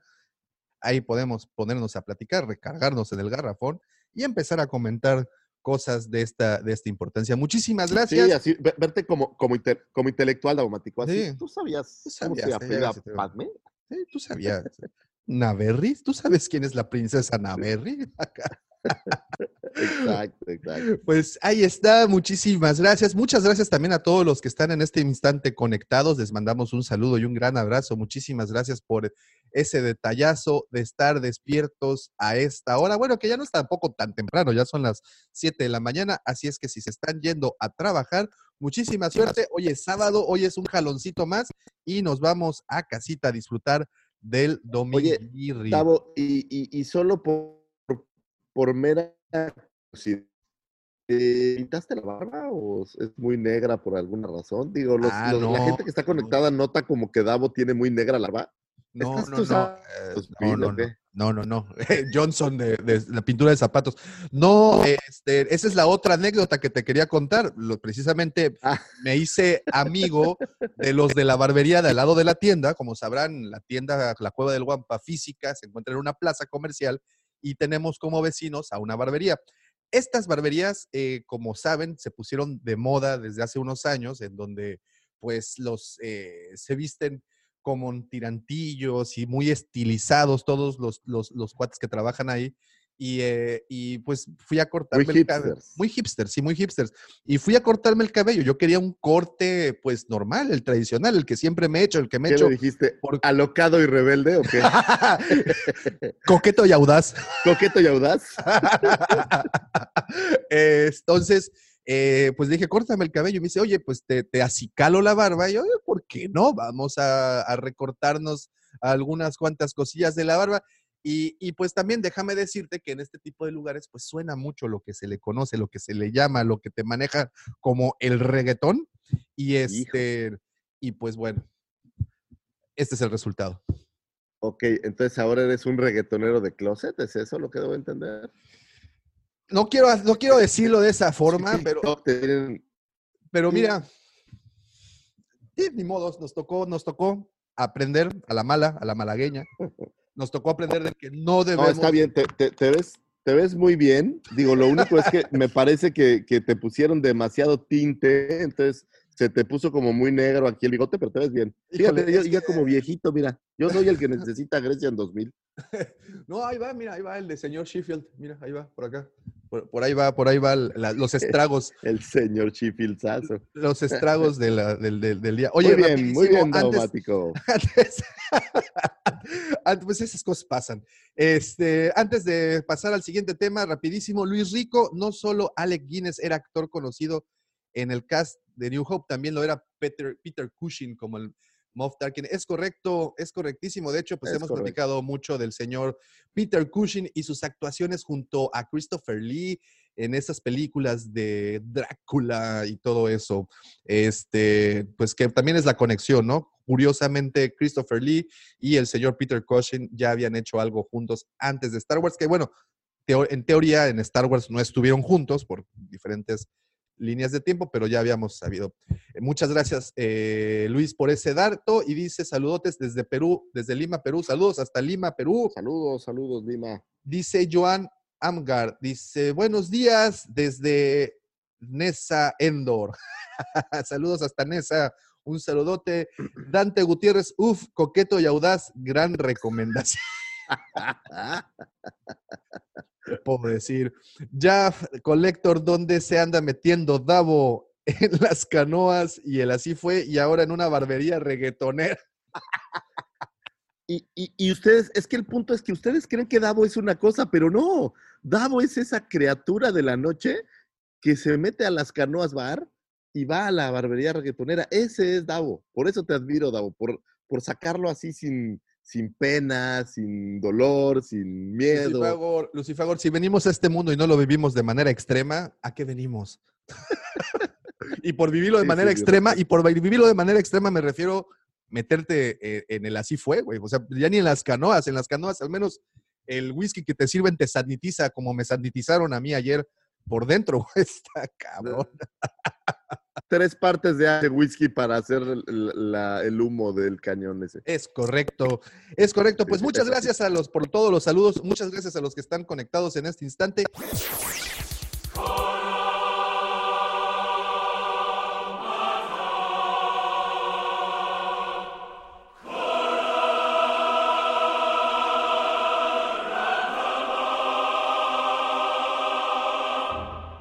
Ahora sí, llegamos al tema principal. Como se pudieron haber dado cuenta, los últimos, bueno, no los últimos tres programas, pero últimamente hemos hecho nuestro anecdotario de las diferentes películas. Ya terminamos con la trilogía original.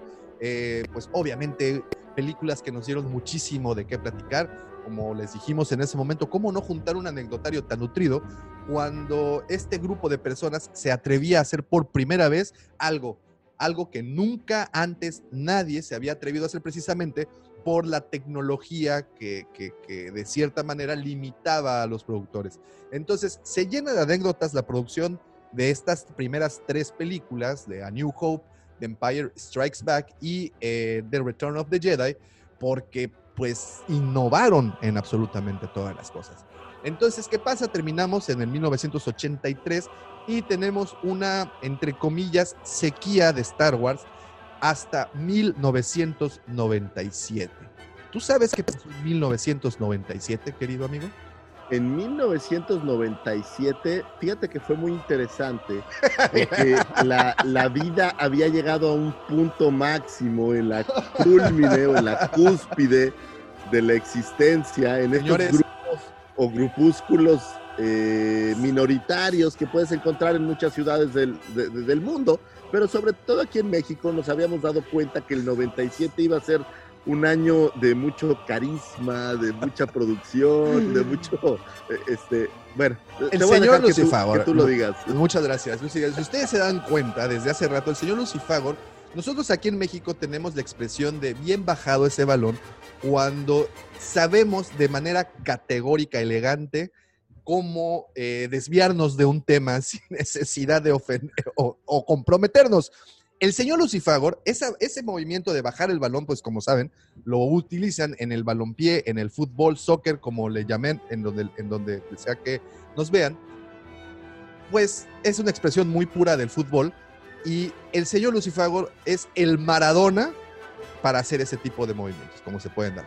Es, No, bueno, es que tú tienes que Ah, es- entender que, que- que el 97 fue un año crítico, güey. no, no, no, no, no, me queda muy claro. un me año queda que, muy que despertó conciencias. y eso es algo que no Sí. puedes dejar pasar. Sí, no, no, no, no. pero me dinos, Davo, claro. oye, pero dinos, Davo. Dinos tú, dinos tú, lúcete.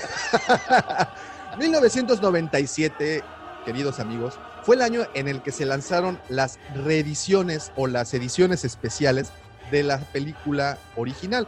Como saben y recordarán, eh, solo teníamos en formato DVD y eh, en el 97 precisamente Lucasfilm decide lanzar de nueva cuenta las tres películas, pero en esta ocasión con ciertos toques o retoques o mejoras en la Bueno, producción. con toques hay unas cosas que son Más que toques, avasalladoras, ¿no? Sí, sí, sí, es como así un pastelazo de frente. Y Ah, bueno, fue- hizo sus versiones que siempre hizo, pero la tecnología no le dio en su momento. Así es, el señor, el señor Lucas, como saben, en su papel de perfeccionista, pues constantemente ha hecho esos cambios a sus películas y no pudo pasarla por dejar pasar la oportunidad de en estas ediciones especiales que salieron en 1997, pues de hacerlo, no hacer estos cambios. Pero mientras los fans recibíamos esas películas con mucho agrado, las personas de Lucasfilm estaban como este grupo eh, de maléficos, eh, este, ¿cómo se dice? Creadores por atrás, planeando todo, porque lo único que hicieron con el lanzamiento fue ponernos a prueba para ver qué tan bien o mal recibíamos los fans de nueva cuenta a la saga.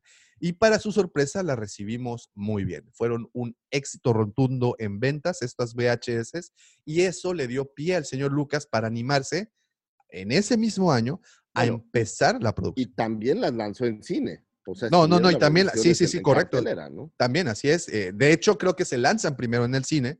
Posterior a eso, se lanzaron ya en, en, ¿cómo se dice? En su versión de VHS. Entonces, ¿qué ocurre? Que se da cuenta del éxito que podría ser el retomar el tema de Star Wars. Entonces, aquí viene una pregunta. Y una pregunta que creo que todo mundo se la ha hecho, bueno, al menos todo fan se la ha hecho algún día. ¿El señor Lucas tenía todo planeado desde el principio o simplemente fue como buen eh, merolico o como cantinflas, fue improvisado, o como buen rapero, fue improvisando en cuanto le llegaban las, las cosas? Es algo que creo que sería interesante saber, no sé si ustedes amigos qué opinan, eh, pero yo creo que sería muy interesante saber si el señor George Lucas desde un inicio tenía todo esto ya dentro de su gran plan maestro o fue improvisando conforme fuera avanzando el tiempo. Yo creo que es una mezcla, eh, güey. O sea, yo creo que había una idea general y la fue tuneando y preparando y arreglando conforme la marcha, pero al final del día, eh, creo que eh, la idea general siempre anduvo por ahí, sin estar, digamos que escrita, eh, pero, pero al final también hubo mucha improvisación de decir, güey, pues aquí vamos, y digo, Star Wars está lleno de eso. Oye, pues es que aquí le aparece un tubito, pues ponle un nombre y asegúrate que no cruce con nada que has hecho antes. Entonces, han ido armando un rompecabezas como en, en retrospectiva, ¿no? Sí, claro. Sí, O sea, sí, ya sí. sabemos qué pasó al futuro, pues ármate el pasado, nomás asegúrate que no mates a alguien que sí sale en la otra. O sea, empezar. A, resolver y a mezclar ese tipo de cosas, que es normalmente en una precuela, ahora que yo no sé antes de, de estas precuelas si el concepto de precuela existía como tal. Creo que yo no recuerdo ninguna precuela previa considerada así, ¿no? Pues Ahora, no. ahora ya hay varias, No, pero, sí, ya. pero previo a esto yo no lo recuerdo. Entonces yo creo que crearon esta idea de hacer una película de algo que pasó, aunque ya sepas el desenlace. Es correcto. Y, y- y- es- y- es de hecho, de hecho, los primeros borradores del guion pues, no la llamaban a esta película de Phantom Menace, como fue el título final, la llamaron The Beginning, precisamente por eso, ¿no? Porque daba inicio a la saga, era el génesis de nuestro villano favorito, era el génesis de, muchos de esos personajes, eh, y pues empezaron a trabajar en, ese guion. eh, y esto empieza a ver, a la, empieza a ver la luz por ya de 1997, 1998, cuando empiezan a trabajar.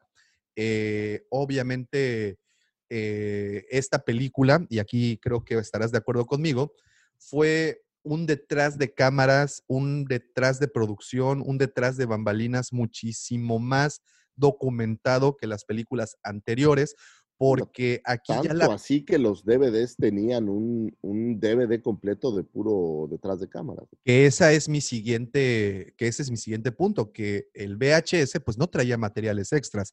Sin embargo, los DVDs que nos entregan eh, al año siguiente del estreno, o sea, en el 2001, la, eh, a New Hope, perdón, The Phantom Menace se estrena en 1999 y para octubre, creo, si no me equivoco, del año siguiente, del 2000, eh, o fue hasta el 2001, perdón, fue hasta el 2001, cuando nos entregan los DVDs y obviamente con una cantidad de material extra, comentarios del director, detrás Justo de cámara. Oía una entrevista etcétera. de Guillermo del Toro, y ahí está tu razón para comprar DVDs, que decía, es que lo único que no me gusta de todas las plataformas es que no tienen todo este material adicional que a mí.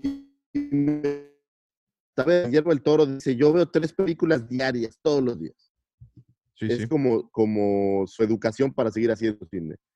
Y dice que a él le gusta muchísimo ver el material adicional para entender qué quiso hacer el, el director, para, para aprender un poco más, ¿no? Y en este caso nos dieron DVDs o materiales que tenían mucho material adicional. Es más, creo que es la primera vez que, que- que nos llenaban de tanto material adicional pensando Sí. en, en el detrás de cámaras, por decirlo de alguna manera, toda la parte de producción. Te digo, eh, creo que es eh, el- el- la película que, o, o de las películas, o a partir de ahí, es de en donde se mejor se documenta. O sea, sí teníamos, tuvimos documentales de las primeras tres películas, cada una tuvo su documental, obvio salió con el tiempo, obvio también, no era tan fácil de consumir. Ahorita lo tenía, bueno, para esta ocasión ya lo teníamos en casa, para esta ocasión ya teníamos el, el, el DVD a, la orden de, a la orden de nuestro antojo. Creo que por esa razón, eh, The Phantom Menace, eh, también el Attack of the Clones y The Revenge, Revenge of the Sith fueron las películas que más he visto, porque nos dieron el formato para poderlas ver en cualquier momento y no precisamente chutarte toda la película. Ya podías incluso saltarte de o pasar un, un animal que no era de cas- casero. Creo que es un, un Ok. tlacuache o algo así. Oh, ok. Bien. Nada más checa que no tenga escamas y que y- y ya con eso todo está bien. Este, entonces ya teníamos el material a nuestra mano, a nuestra disposición y podíamos ver una y otra y otra vez. Y aquí creo que también esta, esto también creo que estarás de acuerdo conmigo que más las, la trilogía original, digo, so- yo soy del 78, por tal razón, la película consciente, la primera película consciente que vi de Star Wars fue eh, la de los Ewoks, que así era como la conocía, ¿no? Lleva, lle- sí, llévame a ver la de los ositos, porque pues tenía creo que cinco, cuatro o cinco años para ese entonces, y, y- y, pues lo que me llamaba la atención eran los ositos. Aún no alcanzaba a comprender la profundidad de la historia. Evidentemente, un niño de cinco o seis años, ¿qué diablos, no? Entonces, episodio 1 se convierte en la primera película de Star Wars que veo al 100% consciente en el cine. Ojo, obviamente había visto las otras en previas ocasiones en VHS, pero creo que esta película es la que se convierte en la película de nuestra generación. Sí, sin duda. Digo, en mi caso, como tú, fui a ver el regreso del Jedi. Las anteriores no alcancé a estar en el cine. Yo soy del 76, no soy tan viejo. Pero no, no, no lo logré. Y, y esta película fue, bueno, no, fueron las, las, el relanzamiento. Fue lo que, lo que primero que, que vi en cine eh, después del regreso del Jedi. Y entonces como que te hiciste toda esta idea de la película otra vez. O sea, como que te la reimplantaron, ¿no? Así es, así es. Y de, de repente aparece Phantom Menace, que, que creo yo que tiene muchas cosas divertidas y muy interesantes contra otras películas. Muchísimas, sí. Una, me parece que justo lo que, lo que decíamos eh, el otro día, que es de las primeras películas que... que o sea, voy a, voy a hablar de algo que ya pasó y lo voy a construir para que entiendas qué fue lo que sucedió. ¿Y Dos, cómo fue, no? Yo no recuerdo otra película que, que la gente haya ido al cine solo para ver el tráiler. O sea, Oh, yo fui sí. a ver una película antes, eh, esta de Jamás Besada, creo que era, eh, solo para ver el tráiler de esta película. Y eso es una cosa que no es este, ni cercano a, a, a la regularidad, ¿no? No, y se tiene el reporte que así muchas personas iban al cine, compraban el boleto para ver X película, lo pagaban completo y entraban exclusivamente a ver el tráiler, terminaba el tráiler y bye. Y vámonos, ¿no? Sí, Y sí, luego sí. es la primer película, porque las películas anteriores, esta parte de, de emparejar la película con el cartón o con las figuras que vendías, desapareció.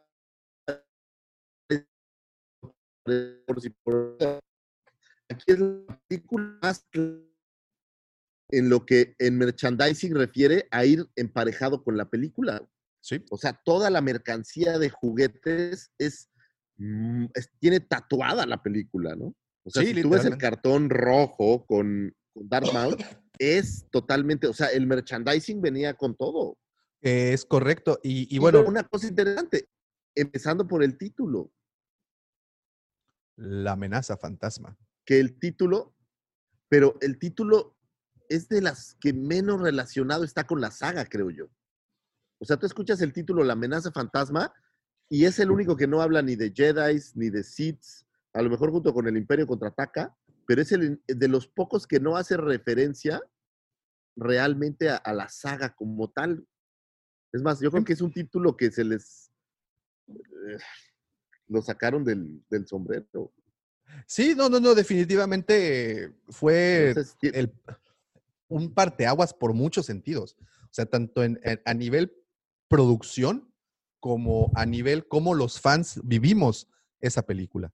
Y vamos a remontarnos a 1999, Lucifer. ¿Qué te parece si nos trepamos en esta maquinita del tiempo y nos retrocedemos 10, 21 años, hoy en día, La, 21 la años? máquina puede ser la cabina de Bill and Ted, güey, ahora que va a Ándale. Sí. Ay, qué buenas películas también. Esos och- chidas. lindos, lindos ochentas. Vamos a ver qué es lo que pasaba en 1999 en el mundo. El- estábamos a punto de cambiar el de siglo.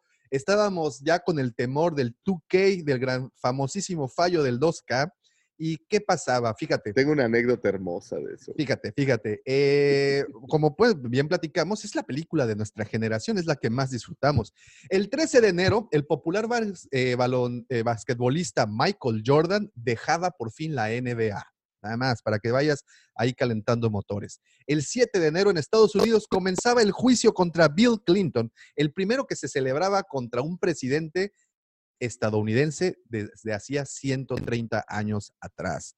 Así es que eso es lo que estaba ocurriendo. También, ¿qué consolas estábamos jugando? El Nintendo 64, el PlayStation y el Dreamcast estaban rifando en ese momento. ¿Tú cuál tuviste de esas tres? Que Dreamcast nunca jaló, ¿no? No, no, no tanto como los otros dos, no. Yo No, no, tuve, pasé ahí una época al PlayStation. El PlayStation. Yo tuve el 64 y también excelentes, 64. excelentes épocas, sí me acuerdo de... Iba en la universidad, ahora que- que- que- que lo mencionas, ¿eh? Este, muy bien. Eh, el primero de mayo, y ya vamos a brincarnos ahora sí a mayo, como sabrán, la- esta película se estrenó el 16 de mayo. ¿Y qué pasaba en mayo de 1999? En los Estados Unidos se estrenaba Bob Esponja el primero de mayo. Fíjate, 21 años también del señor Bob Esponja se cumplen. El 13 de mayo en México se abría el, el primer eh, centro de rehabilitación infantil Teletón, el CRIT. Oh, wow. Fíjate. Eh, también en mayo, la banda, una de tus bandas favoritas, querido amigo, Backstreet Boys, publicaba su disco. Ah, sí te las sábanas, ¿eh? Sí, te la sándwich. eh, publicaba el disco Millennium. Uf, un discazo, güey. Sí, sí, sí, yo tam- O ah, sea, la neta es que sí, también yo, yo lo Es, tuve. es el disco en, en donde se une. No, no sé, no conozco a nadie. pero No, yo sí, ¿eh? yo, yo sí. Traté de bajar el balón, pero no supe. No, yo sí lo tuve, yo sí lo tuve y ahí venía un tema que era great, greater than life o más grande que la vida o algo así. Y sabes qué, sí lo bailé en el Cocobongo en algún momento de ese entonces. Híjole. Fuertes declaraciones. En- ¿eh? entre Sí, eso, la barbería y el así fue, híjole, ya no, a ver, ojalá algo me pueda levantar del piso. Vámonos, en el, en el 1999, mi estimado amigo, el torneo verano de 1999 aquí en México, el Toluca derrotaba 10 a- por 9 al Atlas de Guadalajara en el En tanda de penales. Y fíjate, fíjate lo que te voy a decir. Habían perdido el primer juego, si la memoria no me falla, 4-1 o Sí, 4-0, es algo así. correcto. Sí, sí, sí. Y regresamos con todo. Sí, sí, sí, es, es correcto, es correcto. Y desde ahí empezó mi dolor con el Atlas. Ese Atlas, ese Atlas era el, fue uno de los más grandes cosa, equipos. Todavía que estaba ¿eh? Rafa Márquez ahí. Ahí estaba Rafa Márquez, estaba Pavel Pardo, estaba Osvaldo Sánchez, los dirigía el, el señor La Volpe, o sea, era, fue Era un buen Atlas, la verdad. un hervidero de talento ese. Atlas. Lástima que se toparon con el diablo, pues, ¿qué te digo? No, mira, la- y la verdad que era cuando el diablo todavía jugaba Estaba alto nivel. Te- tenemos, la verdad, 10 años que nomás Ahí, no. e- ese Atlas creo que estaba Saturnino Cardoso, estaba, estaba Pepe Cardoso, estaba Fabián Stay por ahí, me parece. Zamorano, ¿no estaba todavía? Estaba, no, estaba, ¿sabes quién? El portero este, el güero, Hernán Cristante. Oh, también, también. Sí, Y sí, pues sí. bueno, eh, eh, eso, eso, creo. Eso pasaba en, en 1999. Obviamente también 1999 para muchos eh, amantes del cine fue un año de... Puf, pues, pues hubo un, un breakthrough que fue lo que le ganó todas las nominaciones y todos los premios a, a The Phantom Menace, ¿no? Así es. Es el año en que aparece por ahí Matrix, Matrix. que creo que fue un... Pero solo la primera, ¿eh? Solo la primera. Las No, demás la- ya... pero, pero aún así, eh, es, no solo el argumento era, es tan elevado, pues es eh, técnicamente y Ah, no, es, es totalmente, una no. gran obra. Sí, no, no, totalmente, totalmente. Matrix fue un parteaguas en, en cuestión de... Matrix efectos de fue cine. Sí, pero también tuvimos el Club de la Sí. Pelea. También tuvimos, es más, de hecho, aquí, si no me equivoco, guardé. Sí, aquí está, mira, aquí lo tenemos. Yo Milagros, una ines- lista también por aquí si quieres. Milagros Inesperados, también tuvimos ese, ese, ese mismo año. El Club de la Pelea. Tuvimos American Pie, una obra maestra de la cinematografía del arte. Tenemos. La última película de Stanley Kubrick, Ojos Bien Cerrados, también, que aparece por ahí. Terrible, es así. otra, otra, eh, una película más galado- galardonada, perdón, eso, esos premios Oscar fue Belleza Americana, también la tuvimos ese, ese año. Eh, tuvimos La Momia, tuvimos La momia, también Está buena. La leyenda del jinete sin cabeza, 10 cosas que odio de ti, con el fallecido Heath Ledger. Tuvimos Sexto Sentido, el, el debut cinematográfico de Night Shyamalan. Tuvimos esa película que tú comentabas, Jamás Besada, con Exacto. con Drew Barrymore. Eh, también tuvimos a ¿Sabes cuál? ver, 8 Aust- milímetros. Austin, ah, 8 milímetros. Qué 8 buena es esa ahí, película, ¿eh? Excelente. Austin Powers también salió por ahí. Eh, ella es así. Vírgenes Suicidas, precisamente de Sofía Coppola, que también tuvo ahí participación en, en la película de la que estamos platicando. Tuvimos también un lugar llamado Notting Hill, que sé que es de tus favoritas. Uf, soy Eh, un fan de Hugh Grant. eh, Tuvimos también In- Inocencia Interrumpida. ¿Quién diablos es John Malkovich? Alenta lo profundo. Es, eh, 007, El mundo no basta. Un papá genial. The eh, world is not este, ahí aparece esa canción. Tuvimos Toy Story 2 de Pixar, que era eh, justo cuando estaba Pixar de un lado y Disney Animation del otro. Aún no se conjuntaban las fuerzas porque eh, sale Toy Story 2 de Pixar y a la vez sale Tarzán de Disney en 1990. Fracasazo Tarzán, creo, ¿no? Sí, sí, sí, sí. Tuvimos La Bruja de Blair. Esa para Qué es, una Qué muy buena buena película. Tuvimos también, am, eh, pues básicamente esas al menos fueron como las 8 milímetros, como decías, Stuart Little, el coleccionista de huesos, Boston bueno. coleccionista. Este, The Wild Wild West de, de este señor Wiki, wiki, eh, guau, guau. de Will Smith, es correcto. Eh, el Gigante de Hierro, ese es un clasicazo y muy buena. Eh, a Blast from the Past también, que es con el señor Brendan Fraser, y Novio Atómico, muy buena película. Pues bueno, como pueden ver, tuvimos películas de verdad eh, muy, que a la fecha le guardamos mu- mucho afecto, ¿no? Y mucha, mucha nostalgia. Entonces, como se pueden dar eh, cuenta... Fíjate, pero espérate, hay dos que, que te vas a acordar, güey. Sexo, ver. pudor y lágrimas. Oh, y la ley de sí. Herodes. Ah, papá. Oh, oh, papá Sur, muy buenas también, ¿eh? Sexo, Pudor y Lágrimas. buenas. causó toda una revolución ahí en, en el cine nacional. Y bueno, La Ley de Herodes. eh, yo Qué buena película. esa, esa película, con eso comenzamos el nuevo periodo de, entre comillas, libertad de expresión en México, ¿no? Porque previamente, pues bueno, ya se saben toda esa, triste historia, no estamos aquí para hablar de política. Y también fue el último año que gobernó el PRI aquí en México y al año siguiente entraba nuestro querido presidente Vicente Fox. Entonces fue todo, todo, todo un suceso, ¿no? Fíjate, yo trabajaba en aquel entonces en, en Liconza. Ahora, ahora que está, eh, yo trabajaba en Liconza y se venía el cambio de año. Y nos vendían unas tarjetas que le conectabas a las computadoras para evitar el choque del cambio de año. Y pasamos Oh. como tres meses en un proyecto para instalar esas tarjetas, que al final no se llevó a cabo. Y entonces era un estrés total de qué iba a pasar al final del año. Y había guardias y dejamos gente en todos lados y fue todo un, un, este, porque en tema. sistemas, todo un tema y al final llegó el primero de enero del 2000 y ¿qué crees que pasó? Ningún avión se cayó. No llegó tampoco ningún meteorito. Exacto, entonces es la prueba de que Somos bien paranoicos. porque veas, hay cosas que no suceden y ya. Es correcto, es correcto. Entonces fue un año, Pero bueno, pues- así fue el 1999, un buen fue año. el cambio de siglo y bueno, obviamente, pues para lo que nos importa más a nosotros fue que eh, se estrenó esta película eh, justamente el 16 de mayo, pero aquí en México eh, llegó hasta el primero de julio, por ejemplo. eh, Hasta hubo julio, otros sí. países, hubo otros países en Sudamérica y en Centroamérica que llegó primero. Por ejemplo, en Chile llega el 24 de junio, en Honduras incluso se, se estrenó antes, el 18 de junio. Este, por ejemplo, en Puerto Rico el 27 de mayo. Eh, se estrena esta película en Colombia el 11 de junio, en Bolivia el 17 de junio. O sea, si te das cuenta, aquí en México llegó un poquito, poquito después, aunque no fuimos los últimos que, que la, la recibieron. Esta película, como también saben, fue una a las que se les metió buen billete. Este, tuvo un presupuesto inicial de 115 milloncitos eh, que le otorgaron al señor Lucas, que con esto también quiero, quiero puntualizar que el señor Lucas llegó con la distribu- di- distribuidora, perdón, que es la 20th Century Fox, al mismo arreglo. Obviamente, ya a estas alturas el señor Lucas tenía el colmillo más retorcido que, que Sí, colmillazo. colmillazo, ¿no? Y pues quedó que él de nueva cuenta eh, dejaba pasar el sueldo de director, pero que él quería eh, al final toda, ser propietario de todos los negativos y también que, que quería todo el derecho de, los, de, la mercancía, ¿no? Que se pudo sacar.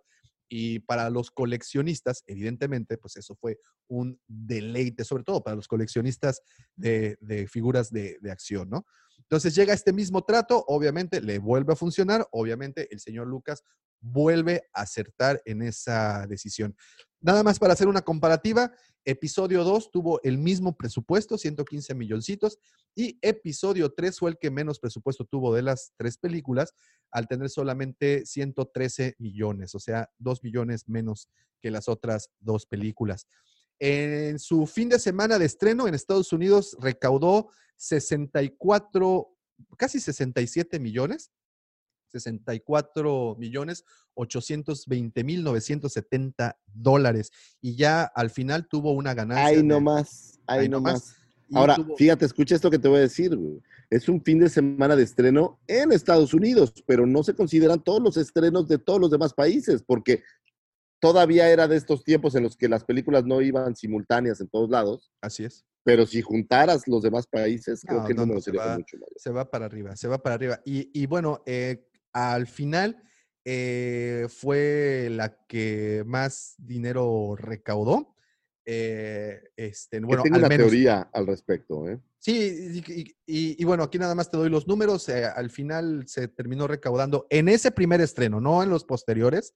se terminó recaudando 474 millones 544 mil dólares contra los 310 millones que recaudó el episodio 2 y los 380 que recaudó el episodio 3. Entonces, de las tres películas, pues fue también la que más recaudó en, en- en- taquilla. Otro dato, pues nada más para tener los datos técnicos aquí a la manita, eh, se filmaron del 26 de junio de 1997 al 30 de septiembre de 1997 igual. Esa fue pues la fotografía principal o la fotografía eh, más importante de la película y ya el producto terminado eh, se entregó en agosto de 1998, que fue justamente cuando empezaron la promoción de, de la película, ¿no? Muy bien. Pues ahora sí que, oye, nos llenaste de datos divertidísimos. Ahora, nada más, un dato, ¿cuándo salieron los juguetes? Eh, los juguetes salen eh, antes el, aparecieron 2, por ahí. el 2 y el 3 de mayo de 1998. La, desgraciadamente, la desaparecida tienda Toys R Us tuvo la exclusiva de, los, de todas las figuras de Phantom Menace. Por allá hay varias imágenes en YouTube que ustedes pueden ver, varios videos, en donde se formaban largas colas. O sea, el, y, y- y si pueden también Y vayan pensar que ahora nadie las quiere. y pensar. Si pueden checar el, vi- el, el video que, que subimos precisamente esta semana desde el changarro aquí en el canal de YouTube, precisamente es en donde platicamos de estas figuras. Todo sale en relación con el tema de señor Ray Park y pues bueno, una cosa nos inspiró a otra y llegamos al tema de sus figuras. Y sí, efectivamente, eh, salen para este 2 y 3 de, de- para la madrugada del 3 de enero. Bueno, el 2 de enero a las 12 de la noche, algo por, perdón, mayo, no, no, no enero, para mayo. Y obvio, empezamos. Mayo, mayo, sí, Mayo. todos de mayo. Eh, y empezamos con esto del hype de las preventas, que esto fue la primera vez que ocurrió. Antes no había existido eso. Tenía, habíamos tenido las líneas de juguetes de Power of the Force, obviamente antes las Kenner, pero pues no había existido tal cosa. Y ahora, eh, este año, bueno, al menos en el, en el 99, en el 98, perdón, ¡pum! Fue un hitazo, y ¿no? a lo mejor, a lo mejor me, me equivoco, pero eh, me parece que esta es la primer película que, que vendió boletos prevendidos. Sí, sí, también. Y de Eh, hecho, así fue como yo entré al cine. Recuerdo que, que- que un amigo me dijo, ah, ya compré los boletos, ya los tenemos listísimos para el estreno y, y- y nos fuimos. Creo que sí fue la primera vez que, al menos yo, compré boletos Sí, previamente. pero en general me parece que fue la primera película que promocionó de esta manera, o sea, que vendieran los boletos una semana antes eh, para la función. Sí. Entonces, aquí ya sabían cuánta gente iba a llegar. Esos 400 millones ya sabían cuántos se iban a ir de volar. Sí, no, no, no, pues es que se la sabían. Ya a estas alturas del partido creo que sabían muy bien el producto que, que tenían pues bajo el brazo, ¿no? Entonces, pues todos esos datos muy interesantes, todo lo que Y mira, esta pasa, ¿no? película es de las más taquilleras de toda la saga, pero creo que, que tiene una, digo, olvidándonos de, de ya la explosión de la trilogía nueva, eh, pero tiene, tenía una ventaja, creo yo, sobre muchas de las otras películas.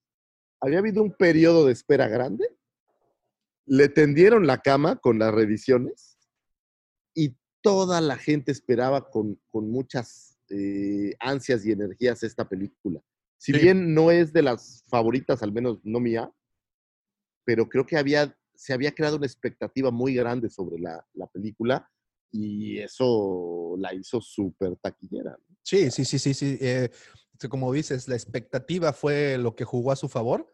eh, y obviamente, pues queríamos ver Star Wars de nuevo en las pantallas, ¿no? Queríamos, queríamos ver de nueva cuenta. Yo recuerdo que parte de los, de los avances que nos mostraban en ese entonces era esta escena cuando entran Qui-Gon y Obi-Wan a la nave separatista, se abren las compuertas y hay mucho humito porque los querían envenenar con humo, Ujú. nos recuerdan esa escena. Y se- Como, como a ti en la cueva. ah, como a mí en la cueva, igualito, se abre esta escena con los dos sables y empiezan a disparar los droides y ellos empiezan a rebotarlos. Con esa escena empezaba. Entonces, creo, si no mal recuerdo, veíamos por primera vez en la historia a dos Jedi juntos, actuando al mismo tiempo, ¿no? Entonces, creo que... Yo tengo muy, muy presente el, el trailer, el que yo recuerdo. La primera escena era como la neblina en el pantano Oh, y de repente ap- aparecen ahí los, los Gungans subidos en estos como caballitos, eh, caminando entre el pantano y, y se me hizo así como un... Ah, una cosa... ¡ah! Queríamos eso, ¿no? Queríamos ya, eso. sí. Y, y- y eso fue lo que terminamos obteniendo. Otra cosa es que como, y antes de pasar ya a la producción y continuando con el tema de los DVDs, los DVDs ustedes saben que, que, pues fue, empezaba, o sea, la tecnología realmente era, era, entre comillas, nueva y como también ya comentamos, pues traía los comentarios extras, todas las escenas extras. Pero una ventaja de los DVDs al ser un material digital o eh, digitalmente editado es que también tenían easter eggs. Y algo muy curioso que, que, me- que- tenían estos es que si tú entrabas a la parte de selección de lenguaje eh, del DVD y le dabas clic al logo de THX y después de darle clic al logo de THX, eh, presionabas 11, enter, 3, enter, 8, enter, con el control remoto, eh, te daba acceso a una, a una sección de bloopers. ¿Qué tal, eh? Entonces, era la primera vez que teníamos ese tipo de contenido. Y como Y ustedes no sé saben, qué tanto, digo, los DVDs cuando aparecieron, la interacción era importante, ¿no? mucho. O sea, sí, el sí, sí. DVD podía hacer muchas cosas más que, que solo la película. No, no, incluso llegó a haber DVDs que tenían minijuegos o que tenían el soundtrack de la película. Otra cosa es esa, el soundtrack. Ahorita que recuerdo también el soundtrack, me acuerdo de haber ido a Mix Up y tenían ahí el, el- el- el disco de la amenaza fantasma y pues obviamente lo ves y dices, güey, la película ya está, o sea, ya lo sentías. Agarrabas el pinche disco compacto y en el reverso venía el título de todos los temas que aparecían en la película y el penúltimo tema era el funeral de Qui-Gon. Así es que, hijos de su chingada madre, nos arruinaron por primera vez esa, esa, esa experiencia, ¿no? De saber, Maldito sea. malditos hijos de su madre. Pero bueno, ahí está, para, queda para la, de- la anécdota también, también eso, ¿no? Este, y bueno, oye, ¿qué te parece si antes de continuar leemos saluditos porque ya se Dale, unos sí. cuantos? Eh, dice, a ver, llegamos Mike González, eh, ah, Davo, ah, ok. Dice Dante, si Davo sigue así, se va a convertir en el Tusken Rider del amor. Ya me, ya me denigraron, ya no voy a ser el Sith del amor. de playa, mamita, ahora es Sí, del pues amor. vamos a, a- a- vamos a, a la arena, vamos a jugar en la arena un ratito. Joan Armar dice, yo creo que la fuerza le fue dando al máster George Lucas las grandes ideas para hacer estas grandes fantasías. Yo también, yo creo que el señor Lucas está hecho de miniclorianos también. Dice Pues, Miguel, Ok, yo iba a decir una guarrada, pero me la voy a guardar. ya no es horario, ya, ya, ya el sol ya salió. Dice, sí, ya, ya pueden verme. dice Miguel González, aguas con los Ewoks carnívoros, Lucifagor. Ah. Debe de haber alguno por ahí, ¿eh? me cae que tienes que sí tener cuidado porque aquí en la península hay muchos Ewoks sin pelo. Dice Miguel González, yo compré una revista de computación solo porque el CD con la paquetería demo traía el trailer de la película. Esa es otra de las cosas. Internet tal, pues eh? estaba dando sus primeros pasos y si no me equivoco, esta, el tráiler del episodio 1 fue lo más descargado por muchos años, ¿eh? O sea, bueno, me refiero a- al récord que obtuvo en 1999. Por muchos años se mantuvo eh, con el contenido más descargado por Internet. Y ese es otro tema, ¿eh? Ahorita llegamos a la parte de los foros, porque empezaba, Internet empezaba y entonces entrabas a estos chat rooms donde eran como foros para que te expresaras de, de- todo esto. Muy interesante, cosas muy interesantes pasaron por ahí. Va, déjame terminar con los comentarios. Eh, dice Maxi Copia, yo soy del 75 y la primera película de Star Wars que vi fue El Imperio, el episodio 5. Era muy pequeño, pero impactó tanto que fue increíble. Mi hermano de seis años mayor me llevó y me eh, inició en el universo. Estuvo genial. Eh, es que viví, Eso es un buen hermano. Sí, y aparte vivir el, el- el- el- el Imperio Contraataque en cine, yo creo que fue una cosa maravillosa. Dice Joan Armand, yo todavía conservo la trilogía original en VHS, las compré en el famoso videocentro de aquellos tiempos. Videocentro. Uy, sí, ya le llovió, ya le llovió. Maxi Copia, hablando de consolas, nada como PlayStation. Es más, mientras escucho el programa, estoy jugando con el de PS4 Rise of the Tomb Raider. Ahí está. Sí, pues, PlayStation, PlayStation marcó época Yo fui Play por un tiempo, pero después regresé a. a, a Xbox. Nintendo. Ah, ok, ok. No, Xbox. No, Nintendo nunca ya. Oh, ya, ya, ya. Dice Apocalíptica Painkiller. No recuerdo el club, pero el jugador Guillermo Franco es de mi provincia. Se nacionalizó mexicano. Ah, el Guille Franco, No, ¿cómo pero el no? Guille Franco estuvo como en seis equipos. estuvo Creo en que hasta- Pachuca. Creo que estuvo hasta, hasta en el Atlante, en- ¿no? En Monterrey. Sí, estuvo en un chorro de equipos. Pues no, lo nacionalizamos también. Sí, sí, sí, es nacional y fue a la selección nacional. Sí, es correcto, es correcto, Apocalíptica. Es correcto. Eh, dice Miguel González, eh, en mayo de 1999 nació mi hija y recuerdo que para poder ir al Ah, cine me tocaron dos turnos más de lavado de mamilas. Después ya fui con mi esposa a verla otra vez. Ah, tantos recuerdos, caray. Sí Máxico. pasa. Dice Maxi Copia, el humo que querían matar a Qui-Gon y a Obi era Dioxis, un veneno separatista, que por cierto utilizaron ayer los señores de sanitización ahí en la cueva del Guampa, por cierto. Y por último, Mario de la Mora, saludos desde Playa del Carmen. Saludos, Mario, muchas gracias por estar conectado. Saludos, saludos, Mario. Muchas gracias a todos por estar aquí con nosotros echando el cotorreo. Y pues bueno, ahora sí, regresamos. Fíjate que eh, creo que eh, esta película de episodio 1 fue de las que más easter eggs quisieron meter. No sé qué opinas.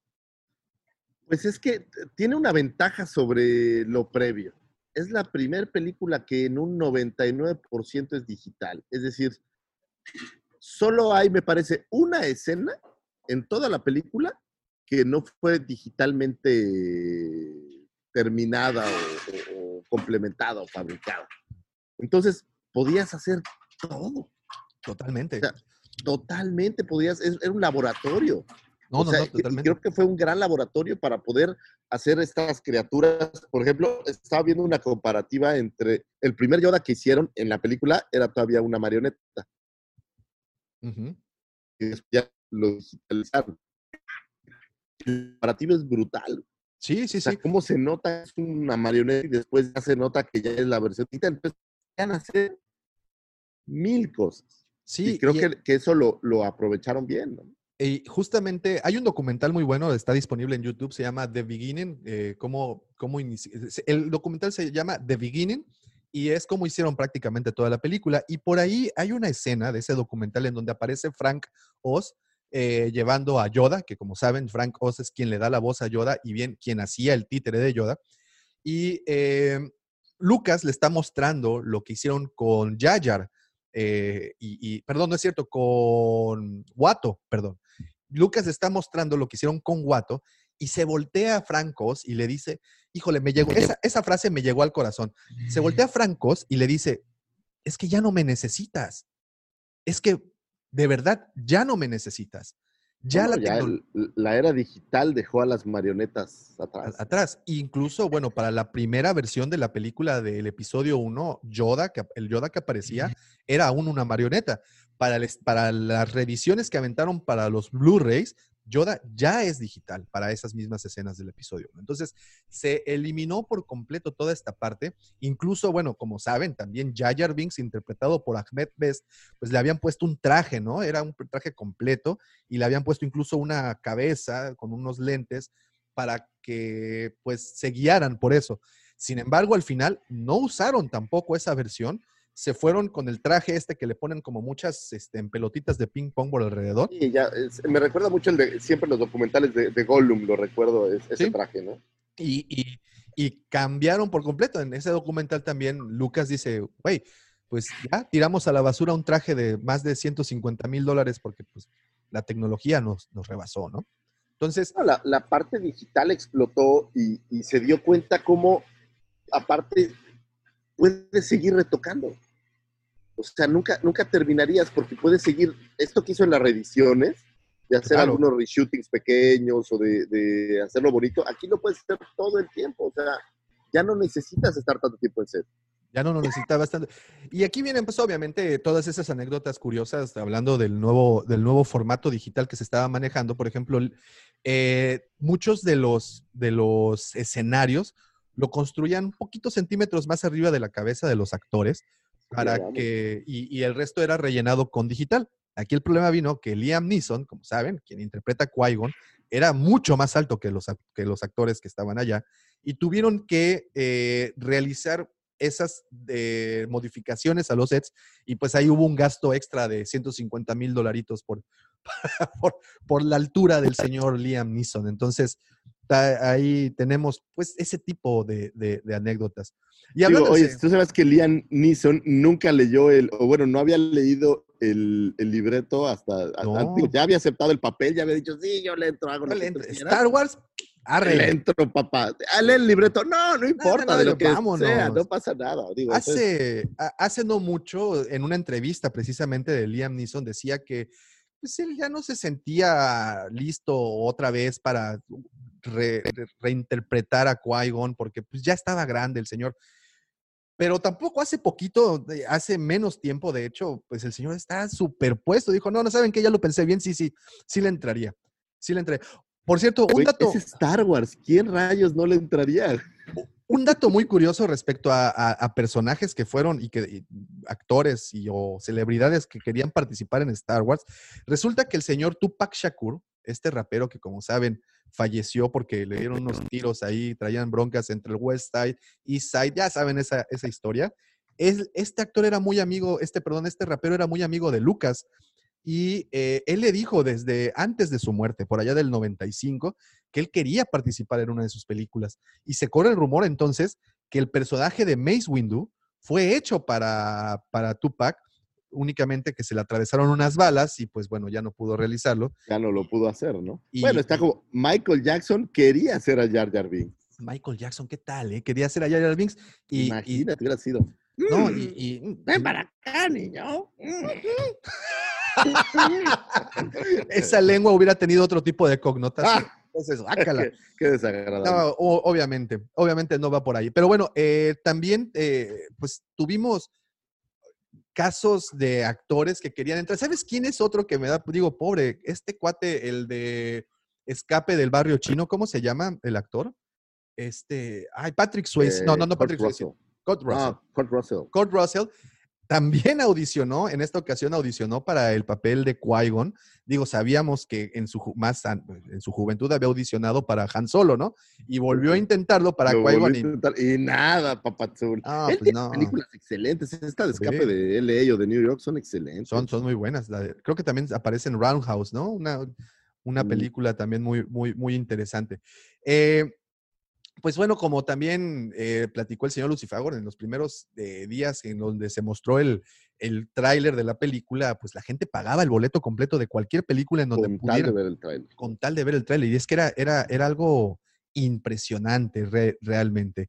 Eh, y bueno, nada más para ubicarnos en el tiempo, esta película se encuentra ubicada en la línea de, de tiempo de Star Wars 32 años antes de la batalla de Yavin eh, y 10 años antes del episodio 2. Por eso es que vemos tan chavito ahí a...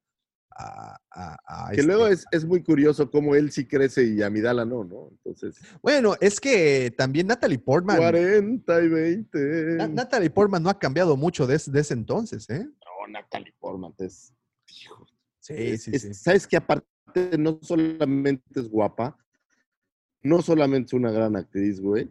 Es una persona brutal. ¿Tú sabías que se perdió el estreno de la película porque estaba haciendo exámenes?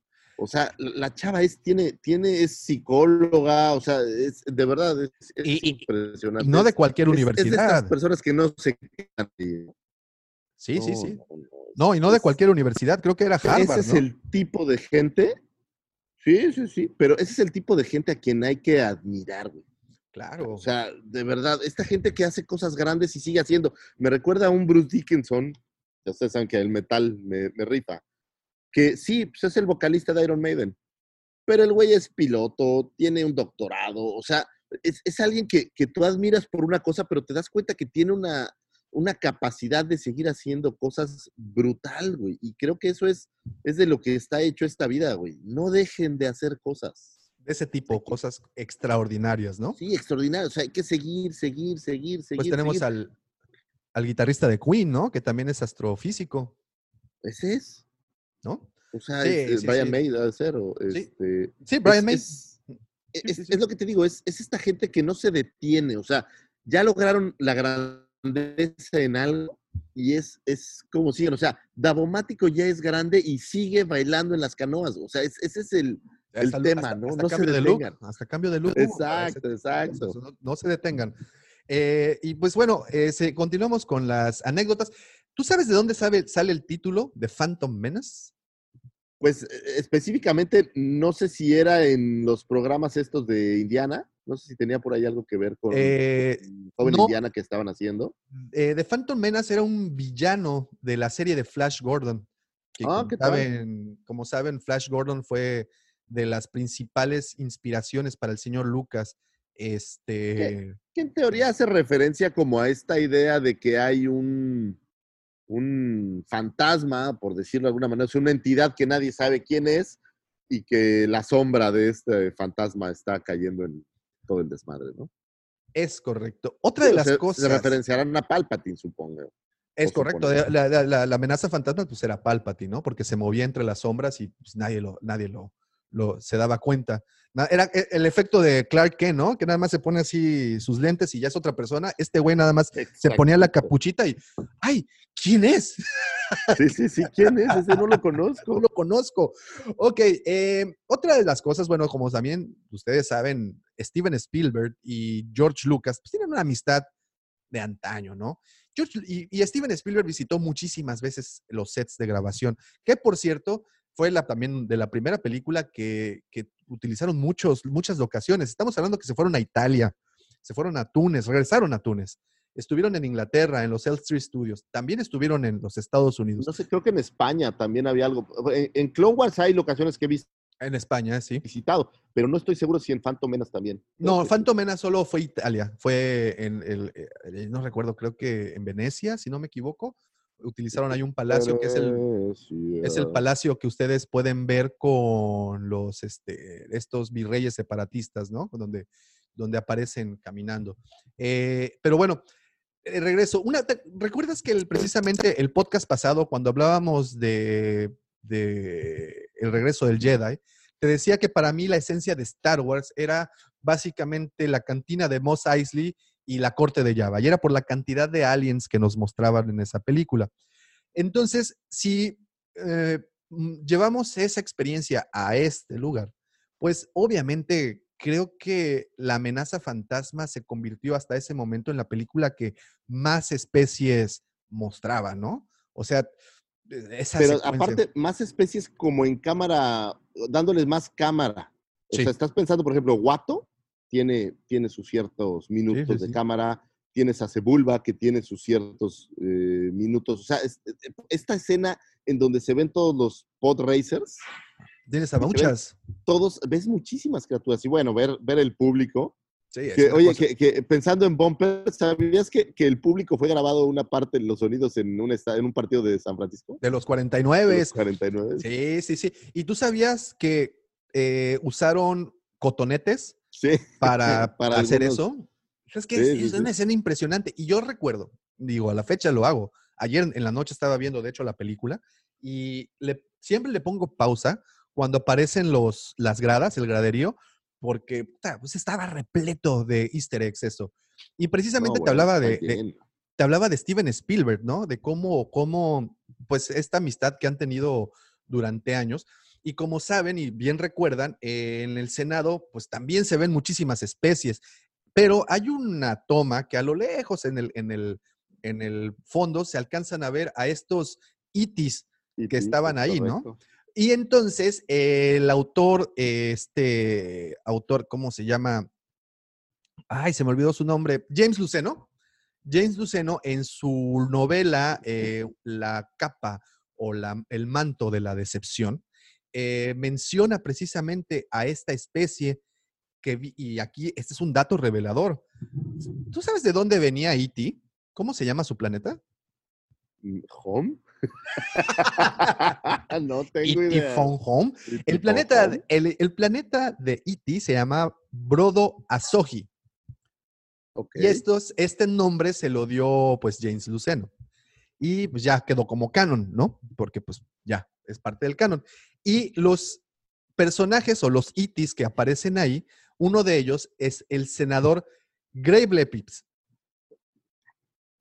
que es el apellido. Spielberg, pero ¿Habrá hecho, hecho pídele, pídele, dos. Dis- Discúlpenme, tuve que, tuve que hacer una pausa.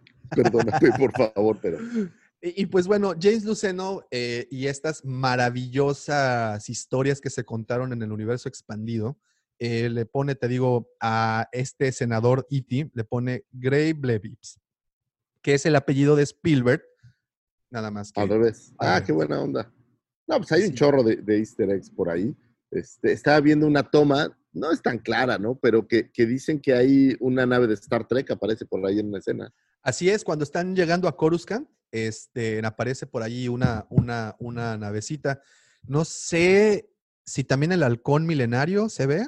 No, ¿Cuál- el que, el que, el que yo encontré fue el, el- no es el Enterprise, es, es una de otra de las series. Bueno, en, en el tiradero de Watto se alcanza a ver la nave de Odisea 2001 en el espacio. Ya, ya bien, bien madreado. Ya bien madreada, entonces, pero ahí estaba. Ahí No, estaba. tiene lleno de easter eggs y aparte tiene, ¿sabes qué? Es, es la primera eh, película donde hay un personaje que odio. Eso entonces siempre me lo recuerda. Pero no, esta, esta idea de traer al, al- Como no había tripio para tener al... No quiero decir patiño, porque propiamente no es un patiño. Bueno, Jar Jar sí pareciera hacerlo, no tanto como Tripio, pero Tripio era como estos personajes en, en la trilogía original que le daba un toque, no cómico, pero como que le daba un poco de... de- como que aligeraba la película El, el comic relief que le llaman. el ¿no? comic relief. Y aquí, al no tener un tripio, que si bien aparece tripio teóricamente construido, que vamos a hablar supongo después de todas las cosas que no queríamos, pero bueno, al no tenerlo, pues generan una, una versión nueva del comic relief que es este Jar Jar, y donde se les va la mano en lo que a relief se refiere y generan un, un personaje muy tonto. Se me que tiene Homero Simpson, que pasa de ser un tipo con problemas a ser un verdadero pelmazo. Sí, Eso sí. es lo que a mí no me, no me encanta, pero, pero digamos que disparan una nueva fórmula, creo yo, de, de hacer esto. Y creo yo que eh, esta película tiene eh, este gran problema de contar demasiadas historias. Creo Sí. que están contando el niño en el espacio, están contando peleando con el Cid, La, la princesa, o sea, lado. creo que son demasiadas cosas y eso creo que hizo que al final eh, no amalgamara también si lo hubieras como, como un argumento, digo, no soy cineasta y a lo mejor el, el profe Robbie que nos cuente cómo es la gente que sí sabe, pero, pero creo que eso fue uno de los errores que tuvieron. Creo que debieron de haberla hecha más concisa en, en lo que, O sea, una que historia más pequeña, ¿no? una historia más pequeña, digo, visualmente y con todo el desmadre, pero que no hubiera tantas historias dentro de la misma historia. pues. Sí. Sí, digo, sí, si, sí, si sí, nos fue- vamos a contar lo que, lo que no me gustó, pues, pues Ay, el ay, no, va no, a no. salir a revelarse. ¿no? Sí, ahí, ahí- ahí tendremos ahí, este, pero bueno, sí tienes razón, ¿eh? Es como muchas cosas pasando al mismo tiempo, pero eran necesarias, eran cosas que necesitábamos. Ahora, nos entrega planetas, nos entrega criaturas, naves. nos entrega naves, nos entrega droides. Sí. O sea, digo, la- la- lo que entrega es, está súper Oye, que- justificado. ¿no? Que por cierto, este Grant, el, el- el- el- este señor japonés que participaba en Meatbusters, el, bueno, falleció apenas hace unas Sí, sí. semanas. ah, eh, ellos hacen esta- los, Ellos hicieron los, escenarios. Hicieron, el, este señor estuvo encargado de los droides y bueno, también del de manejar a, a la R2, que pues aquí ya no solicitaron ni el trabajo de Kenny Baker, ni el trabajo al menos corporal de, de Anthony Daniels, ¿no? Que ahí nada más prestó la, la voz, que ya llegaremos a, a- a ese momento. Eh, otra de las cosas también muy interesantes, y como dices, ahí está repleta de cosas. Eh, Ewan McGregor, eh, como saben, Obi-Wan, uno de sus familiares ya había aparecido en Star Wars y era precisamente el, su tío, Dennis Lawson, Tío. quien fue, como saben, el piloto Wedge Antilles, que por cierto, la novela que estoy leyendo de Estrellas Perdidas, también ahí Wedge Antilles tiene una, una importante participación en esta, en esta novela, ¿no? Otra cosa, algo muy curioso es que, bueno, recordamos esta escena cuando entran a casa de Anakin, de, de Shmi y de Anakin. ¿Tú sabías que Más Kanata viene de ahí? ¿Ah, sí? Sí. ¿De, de esa casa o de esa zona? Eh, bueno, por alguna razón, dentro del cuarto de Anakin, ¿Me estás diciendo que más Kanata es hija de Shmi? no, no, no, no, ahí te va, ahí te va. Más Kanata, eh, Anakin tenía una estatuilla de madera de Más Kanata dentro de su cuarto. Oh, wow. Sí, eso está. Ya eso era popular desde entonces. Sí, de ahí, de ahí salió la inspiración de, de- de este pequeño personaje híbrido entre, entre duende e E.T. Pero, pero bueno, este, obvio, eh, Ahora, nos presentan conceptos nuevos, digo, hay que hablarlo, Daumático, hay que hablar del elefante en el closet. Nos presentan los midiclorianos como concepto, Ay, los eh, midiclorianos. que- concepto desafortunado, pero, pero bueno, tratando de justificar un poco algunas cosas que sí. por obvias razones no se vuelven a mencionar en toda la saga. Ahí fue una explicación que se sacaron debajo de la manga, si me lo preguntas. Y trataron, creo que eso, y la mezcla entre darle una connotación un poco celestial a Anakin, pensando en que nadie sabe quién es su padre, muy al estilo Jesucristo, digo, creo que, que son, lo trataron de elevar demasiado cuando creo que no era necesario. No era tan necesario. Pero Digo, bueno, si no lo hicieron con Rey y les valió madres, digo. ¿Para qué, verdad? Con el señor Anakin. Y bueno, que también, ahí para aclarar, porque muchos se fueron con la finta.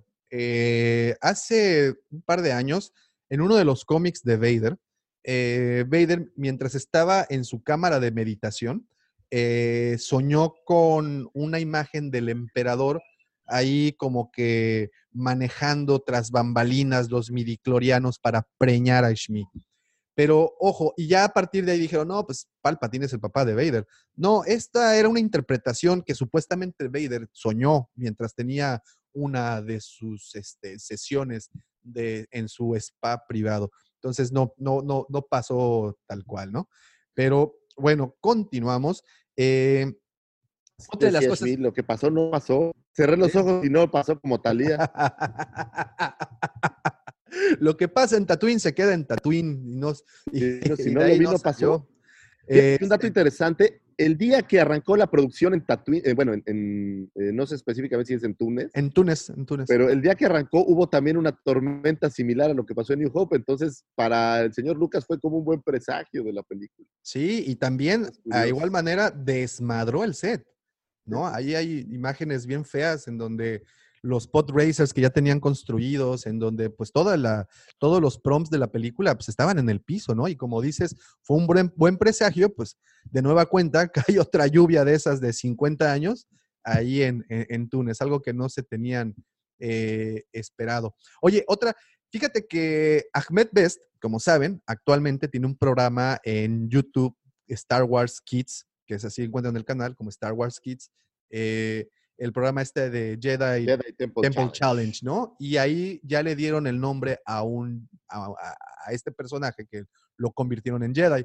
Pero nada más. no a Yar Yar, eh, ojo. No, no, no, no, Ahmed Best. interpretaba, ¿no? Curiosamente, Ahmed Best también en la escena en donde llega el, el recién eh, canciller Palpatine a Naboo, cuando regresa, canciller Palpatine a Naboo, ahí aparece en el fondo Ahmed Best vestido como Jedi, cuando, bueno, la escena final, ¿no? La escena de... Ah, claro. sí, y sí. aparece Ahmed Best ahí. Entonces ya el Jedi, pues ya le dieron, ahora sí lo terminaron por canonizar en esta, en esta nueva, en este nuevo programa, ¿no? Que- Digo, que, que que por ahí estaba leyendo que cuando estás haciendo una producción en un país remoto, o sea, estás en Túnez haciendo la película, pues tienes que agarrar a los extras, tienes que agarrar a los de sonido, o sea, agarras a quien esté disponible porque no siempre tienes la cantidad de gente que tendrías en, en los estudios Pinewood, ¿no? No, no, no, tal cual, ¿no? Y, podemos ver ahí este, la, la- situación esta de que están en, en, en tras de cámaras y tienes a los actores con sus máscaras, obviamente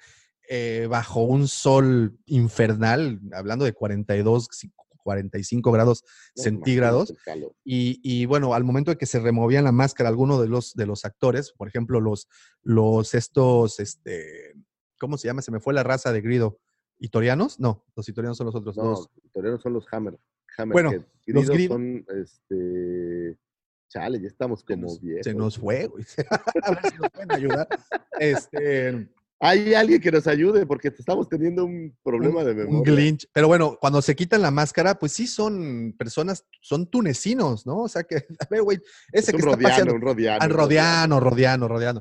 A ver tú, güey, el que está paseando las ovejas. Ven, hermano, ven, ven, ponte Sí, te voy a poner esta máscara. Oye, pero hace calor, me vale madres, póntela. Entonces, pues us- us- usaron de todo, ¿no? Tenían que utilizar absoluta, a- No, lo- absolutamente lo- los todo. dobles, los. O sea, todos, todos los que estaban ahí, órale, ponte una máscara, vas. Así es. Entonces, pues tuvieron esta producción increíble. Como te dije, realizaron en Túnez, otra parte la realizaron en Italia. Las partes de Italia, como saben, son en el palacio en donde aparecen los virreyes ahí caminando. Y también utilizaron, pues obviamente, los estudios en Estados Unidos de, de- Lucas, eh, como el rancho Skywalker, eh, o eh, bueno, en este caso conocido como el Skywalker Sound, que es en donde tiene pues THX sus cuarteles generales y también utilizaron eh, Elstree Studios y pues en todas partes, en todas partes estaban estos cuates. Una producción gigantesca la que, la que llevaron a cabo.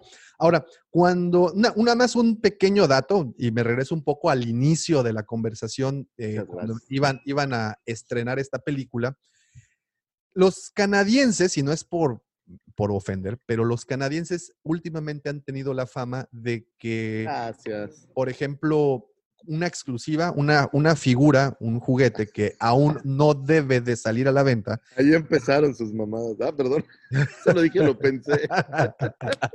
Cuando este, este no está lista la fecha para exhibir en tiendas, pues de repente en ciertas ciudades de Canadá, en los super se puede ver que ya las están exhibiendo. O sea, les vale sorbete que les pongan una fecha ahí de, de- para poder realizar estas, estas ventas.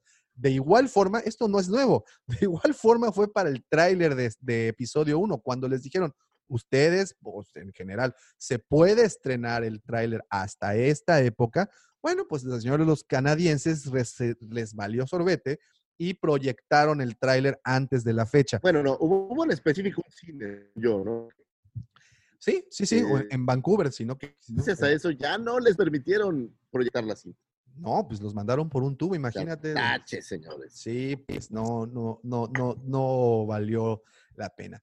Y pues bueno, obviamente la, es- la- la- la- toda la producción, pues como les digo, es una, es un mundo de easter eggs, hay actores conocidos, hay de todo en esta, involucrados en esta producción.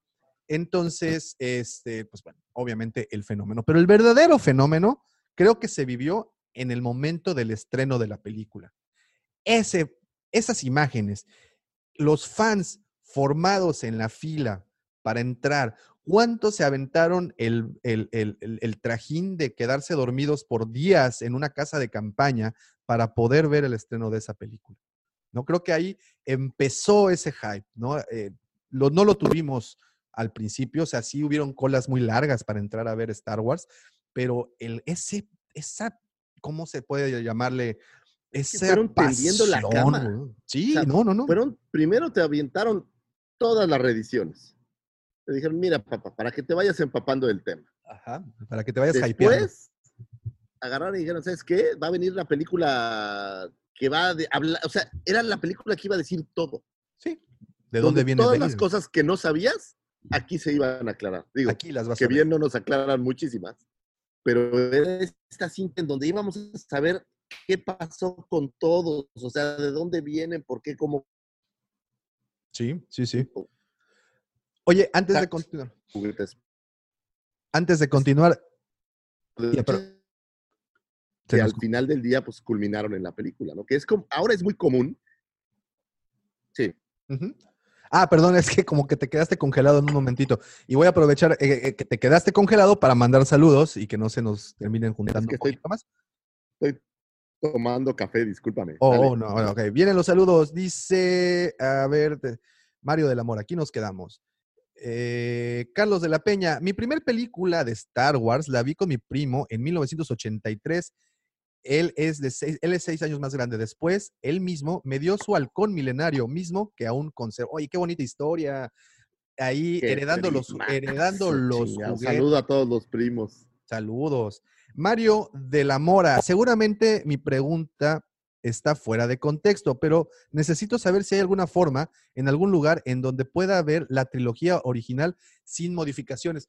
Eh, hay un DVD, de hecho, a mí quien, quien me sacó de, de la ignorancia fue el señor Jafet. Si sigues conectado, Jaf, muchas gracias por ese dato. Hay un DVD en donde vienen las ediciones como tal cual salieron. Creo que podrías encontrarlo en Mercado Libre o en eBay, seguramente. Mira, lo más cercano que he encontrado, digamos, para no andar buscando en se de las con todos los cambios. Entonces, si entras a YouTube, si quieres comparativa, Sí, hay, en- efectivamente, eh, en YouTube hay una comparativa de, de- de las dos películas que la ponen palmo a palmo, ¿no? Bueno, vamos a darle oportunidad al señor Lucifano que se descongele porque se quedó congelado. Yo mientras sigo eh, mandando saluditos. Eh, dice eh, Joana Oye, es que creo que el, el internet de aquí se empieza a saturar conforme la gente empieza a despertar. Pero ya estamos en la recta final, ya estamos en la... di- di- Diles por favor a todos los huéspedes que aguanten tantito, que, que ya ahorita pueden conectarse y ver sus ya, no- noticias. ya casi, ya casi. Dice Joan Armat, el set que tiene Lucifagor a su espalda parece la barcaza de Java. Es correcto, querido amigo, está, el señor se encuentra Le sobrevolando atinaste, estoy en la barcaza de Java. el pozo de, no, no de Cancún, él está en el pozo de Cancún. Eh, Miguel González, si no mal recuerdo, por ahí del 2009 me tocó ver 757 de Iron Maiden acá en el aeropuerto de la Ciudad de México. Rifa cañón. Bueno, ahí el señor Lucifago te puede, te puede dar porque es, es lo que le sigue de fan de Iron Maiden. Eh, dice Francisco Aguirre, buenos días, Guampas, presentes desde Metepec. Saludos, Frank, ¿cómo estás? Gracias por estar conectado. Dice Mario Mir, si Palpatine fuera el padre de Anakin, se conectaría muy bien con el episodio 9. Revelaría el verdadero origen de los Skywalker y eso explicaría el título de la película y la frase final de Rey. Pero según van a borrar todo, entonces no se hagan ilusiones. Dice Diego Argüelles, saludos guampas desde la Ciudad de México. Saludos Diego, gracias por estar aquí con nosotros. El buen Roger dice las de Specialized Edition, las de especializadas, ediciones de especializadas. ¿Ok? ¿Eso es algo? ¿Existe eso? Ok. Pues y- es como las, las, las no remasterizadas, ¿no? O sea, como el, el contrario. Oh, ok, ok. Y por último, Mario Mir, saludos desde el sur de la galaxia, desde Chile. Saludos hasta Chile. Muchas Saludos, gracias por estar conectados. Ay, también comí rico en Chile, la verdad. Es que- Puro comer, güey. Es que, ese- es que si quieres conocer un país, debes de empezar por su gas- gastronomía. No sé si estás de acuerdo. Yo siempre empiezo por su gastronomía y su cerveza. Ahí está, pues es que, es que hay otra forma de hacerlo. Digo, en Perú tiene una cosa que se llama Inca Cola, es una joya. Inca Cola. Es como Oh. la versión local de la Coca-Cola, pero es excelente. Es como el Saludo a los amigos peruanos. No, no, es, es como Coca-Cola, pero se llama Inca Cola. Y es blanca, no es como color Coca-Cola. Oh, nice. Ok, ok. Tendremos que probar eso algún día. sí, Y bueno, está bien como, chido. como les digo, pues fue todo un fenómeno. Cuando llegó el estreno de la película, no me dejarás mentir, para las personas que tuvimos oportunidad de ir a las primeras funciones, fue una maravilla. La gente estaba completamente echadas hacia adelante con el tema de, de los restrenos de Star Wars. Recuerdo que los fans, eh, bueno, yo no me tocó a mí, pero sí recuerdo que muchos fueron cosplayados con sus sables, eh, estos como que venden en el circo, que son como de luces de, de neón. Era una fiesta, todo mundo quería estar dentro y nos tocaba a nosotros. Yo estaba en la universidad, recuerdo que salí de clases directo al, al- al cine y, y- y caray, si bien es cierto, la primera vez que salí del cine, salí muy contento porque acababa de ver lo que quería ver. La segunda vez que, que- que fui a verla, ya salí un poco confundido, porque como que ya empezaban a sentar, ya el hype había pasado y empezaban a sentarse las cosas y empezaban a salir los famosos what the fuck con todas las escenas que nos habían mostrado. Que yo no sé si es la más, pero debe de ser de las más discutidas de toda la saga, ¿no? Digo, Pues sí. ahora porque están de moda la, la trilogía nueva, pero de verdad yo creo que esta debe ser de las que más discusiones de café generaron en su momento. Totalmente. Y es que decíamos al principio, con esta película, eh, pues estaban las, las redes sociales no existían per se, existían páginas. De hecho, StarWars.com empezó para esa película, que era de hecho donde podías descargar el tráiler. Y obviamente había eh, sitios que estaban dedicados a la discusión. Había salones de chat o chat rooms en, diferentes, en sus diferentes modalidades, como recordarán el MIRC, recordarán el Latin Chat, recordarán todos esos, eh, esa manera de sociabilizar empezaba, ¿no? Estábamos empezando, estaba en pañales esa situación y pues obvio fue un impacto mediático como nunca y se aprovechó al 100%. Otra, otra cosa, hemos platicado muchas veces de los Sith Troopers, que fueron la imagen con la que se promocionó la película de la nueva, The Rise of the Skywalker, y los Sith Troopers nunca aparecieron. El mismo caso fue el de los Caballeros de Ren. Bueno, en el caso de Phantom Menace, bueno, fue algo muy similar, porque como bien dijo el señor Lucifagor en un principio, pues la imagen con la que nos vendieron esto fue a Darth Maul. Y Darth Maul tiene como tres líneas en la película. Máximo, ¿no? Máximo tres líneas. O sea, el cuate sale, o- creo que ocho minutos en total, o casi diez minutos, pero pues no, no habla. Digo, siempre sale siguiendo a alguien. Y las líneas siempre son como de Yes, my master. eh, One-liners, ¿no? O sea, solamente los, los famosos one-liners. Pero sí, o sea, definitivamente no los quiero, no lo voy a comprar, no me atrevería a compararlo con los Jet Troopers o con los Caballeros de Ren, porque creo que su escena, creo que su secuencia de combate es por mucho de los, creo que es, si hay tres duelos de sables en toda la saga, creo que no sé si lo pondría en primero o en segundo lugar, porque bueno, también está el duelo de Obi-Wan y Anakin, ¿no? Que también quedó ahí para la posteridad. A mí Pero- es de mis favoritos. Tiene una, un elemento que no había antes, que, que es este sable doble de luz. Esto es un elemento nuevo Totalmente. hasta sí. ese momento que, que visualmente se veía muy bien y ver cómo lo manejaba, bueno, pues era de otro. No, Ray nivel. Park, un siendo un artista marcial, pues era la hostia, ¿no? Haciendo, haciendo eso. Entonces, eh, no lo comparo ni por tantito, porque creo que las escenas de Darth Maul, al menos la del combate, quedó ahí, pero súper chingona, ¿no? Entonces, no hay, no hay manera de compararlo. Lo que sí es que pues fue muy poco tiempo. De hecho, muchas personas, me incluyo en ellas, yo pensaba que se referían a él cuando hablaban de la amenaza fantasma. Pues es que era la cara que veíamos, ¿no? Era era el rostro que nos enseñaron y toda la publicidad vino de ahí. Sí, pero pues al, al- al final, digo, conforme van pasando las tres películas, te vas dando cuenta de este plan maestro para dominar a toda la galaxia, que, que Efectivamente. creo que es de la raíz de donde nace la idea de la amenaza fantasma, ¿no? O sea, Así es. es- esta entidad que está haciendo una eh, algo así como Carlos Salinas. Ay, perdón, eso lo dije López. el, el, innom- el Voldemort, vamos a decirle. Entonces, sí, efectivamente. El Voldemort el, mexicano. el innombrable. Pero bueno, eh, efectivamente, o sea, eh, hubo mucha confusión en eso, pues como dices, también se fue desarrollando la, la- la trilogía y pues pudimos irnos dando cuenta a qué se referían eh, realmente.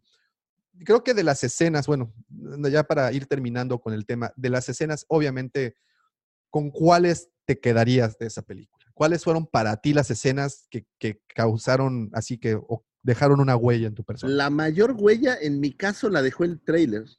En esta primera escena del pantano que te platico, para mí fue, o sea, se, se me quedó tatuado en la mente. Como mi Joan escena Sebastián. favorita de toda la película es, es el, el combate entre Qui-Gon y Obi-Wan con Darth Maul. Me gusta muchísimo toda la secuencia. Eh, me gusta muchísimo la carrera de Pod Racers. Me parece que es, que es divertido, que es algo un poco diferente, un vehículo que no conocíamos, con especies. Eh, vuelves a ver a Java de Hot, que curiosamente no sé si has visto, pero en los créditos, Java de Hot está acreditado como él mismo. O sea, Como Java de Hot dice que lo hace él mismo. Eh, por cierto, por cierto, antes de que se me pase este dato, al lado de Java de Hot, cuando están en el palco este viendo las carreras de POTS, aparece una alienígena de color azul utilizando el mismo bikini que usó la princesa Leia eh, en su momento. Ah, pues es que los hacía, los, él los vendía. Ah, claro, tenía su línea de bikinis Eh, metálicos. Entonces, esa es la parte, yo creo que esas son mis dos partes favoritas de toda la película. La parte de Naboo me es muy desagradable, me odio con mi alma a Jar Jar. Eso lo- no es bien sabido por todos. No es un personaje que disfrute. Entonces, toda esa parte, pues, pues no me gusta tanto. Eh, me gusta ver el Senado, güey. Me gusta ver cómo es el- el- la política un poco de, de la galaxia. Pero yo me quedaría, si tuviera que escoger una sola, con, con el duelo. El ¿Tú duelo, ¿no? ¿Cuál? Tú cuéntame. ¿cuál? Definitivamente, sí. En primer lugar, pondría ese duelo, ese famoso duelo entre Obi-Wan, Qui-Gon contra Darth Maul. Se me hace una secuencia de acción increíble. Creo que en segundo lugar, por mucho, la carrera de Potts, que es una secuencia de nueve minutos, o sea, y dejaron fuera muchas escenas precisamente. Este, pero sí, me quedaría con esas dos escenas. Y creo que en tercer lugar, eh, me quedaría con, creo que también cuando nos muestran por primera vez Coruscant y ves todo eso, era así, güey, no manches, es el centro literalmente del universo, ¿no? El centro de la galaxia. Para mí esa es, creo que lo más sobresaliente.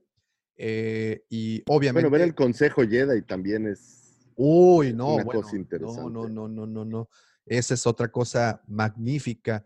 Y este, creo que eso es lo que nos quedamos. La Oye, y ahora, ¿y, y qué no te gustó ya nomás para no sentirme tan solo, güey? Híjole, no, pues definitivamente eh, el tema Gungan, güey. El tema Gungan Este, fue, fue todo. Sí, fue toda una cosa rara. Eh, sin embargo, creo que el tiempo, pues, los ha, les ha hecho un poco de justicia.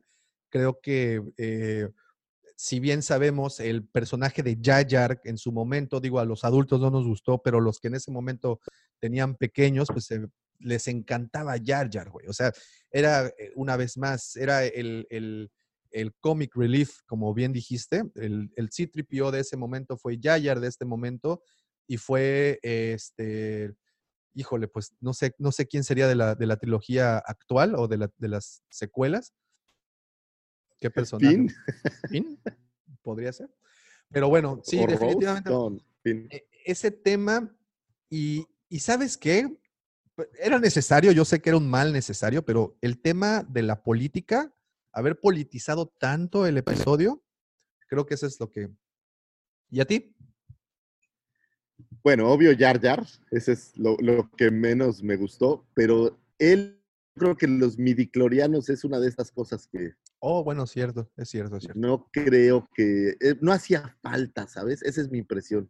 Sí, creo ¿no? que fue No, no, no. una cosa innecesaria y, y que le perdió, o sea, toda notación un poco celestial de que no sabemos quién es el papá y no sé cómo me embaracé y esto, esa parte no. Es que no sé cómo me embarazó. personal me parece que está como de más. Y tan sobra, no se vuelve a hablar de ello, ¿no? Sí, sí, sí, sí, es correcto. Es correcto, es correcto. Pero Oye, bueno, eh, sería, sería eso. Ahora, a diferencia de, de otras, es- esta película no es mi película que menos me gusta. Hay unas de las que me quejo más. Sí, sí, sí, sí, sí, sí, Digo, No, a mí, me- la verdad, en general, en conjunto me gusta. Si quitas esas partes que odio, Claro, claro, en claro, conjunto claro. me gusta. ya, el, el- como dicen, el gran panorama, ¿no? Es el, es el, es el bueno. Así es. Vamos a mandar saludos antes de irnos. ¿Qué te parece? Eh, nos quedamos con. eh, eh, hasta ahora. Ah, ok. Dice Mario Mir: con el episodio 1 comenzó la división de fans que persiste hasta ahora. Sí, creo, sí lo creo también. Ahí es en donde empezamos. A mí sí me gustó, a mí no me gustó, tú estás mal, yo estoy bien. Y bueno, todo lo que des- des- des- desencadenó eso, todo el hate, definitivamente es cuando también le dieron voz a los fans. Internet se encargó de eso. Y es que es cuando creo que nació el aborrecido fan tóxico, ¿no? Así es. Estoy de acuerdo. Eh, dice Diego Argüelles, lo que corona la escena del duelo es hasta ahora la obra de John Williams con Duel of Fates. Totalmente Totalmente cierto. de Es- acuerdísimo. La música creo que es tan emblemática como la mar- marcha imperial, es tan emblemática como el mismísimo tema de inicio, el tema principal de Star Wars, y pues está el duelo de destinos. Y por cierto, si tienen oportunidad de entrar aquí mismo en YouTube, hay una conversación que se hizo, que Dave Filoni da su punto de vista del título y por qué se llamaba Duelo de Destinos esa escena, y hace una, un desmenuza muy bien todo eso, y creo que lo deberían de ver porque les cambia completamente la perspectiva de lo que veían. De ahí pueden verlo, está en Disney Gallery, así lo pueden encontrar aquí en YouTube. Y bueno, rapidísimo, eh, dice Arturo Segura, saludos al buen Matas, la multitud de Jedi en la arena de Clone Wars. Estuvo bien cool eso, pero ese es para la siguiente película. Y eh, Ah, bueno, pero ese es ya en Clone Wars, las- es en, el episodio 2, ¿no? es correcto. Y dice, por último, Mario Mir, uno de los elementos más notables del episodio 1 es la música de Duel of Fates, es correcto, como mencionamos. Pues ahí está. Y como siempre terminamos estos episodios, ¿cómo no tener, cómo no tener un anecdotario tan nutrido cuando tienes a alguien, tienes a un equipo de personas haciendo algo tan sorprendente por primera vez?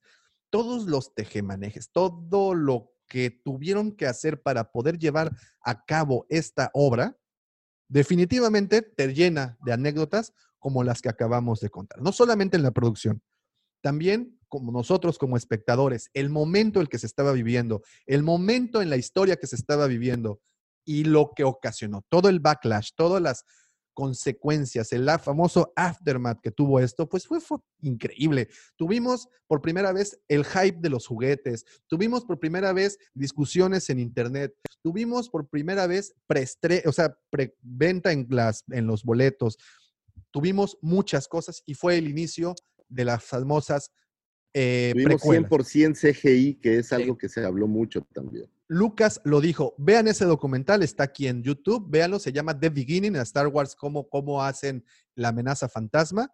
Y Lucas lo dijo, esta será la técnica que revolucionará el cine. Y sus palabras se razón. cumplieron.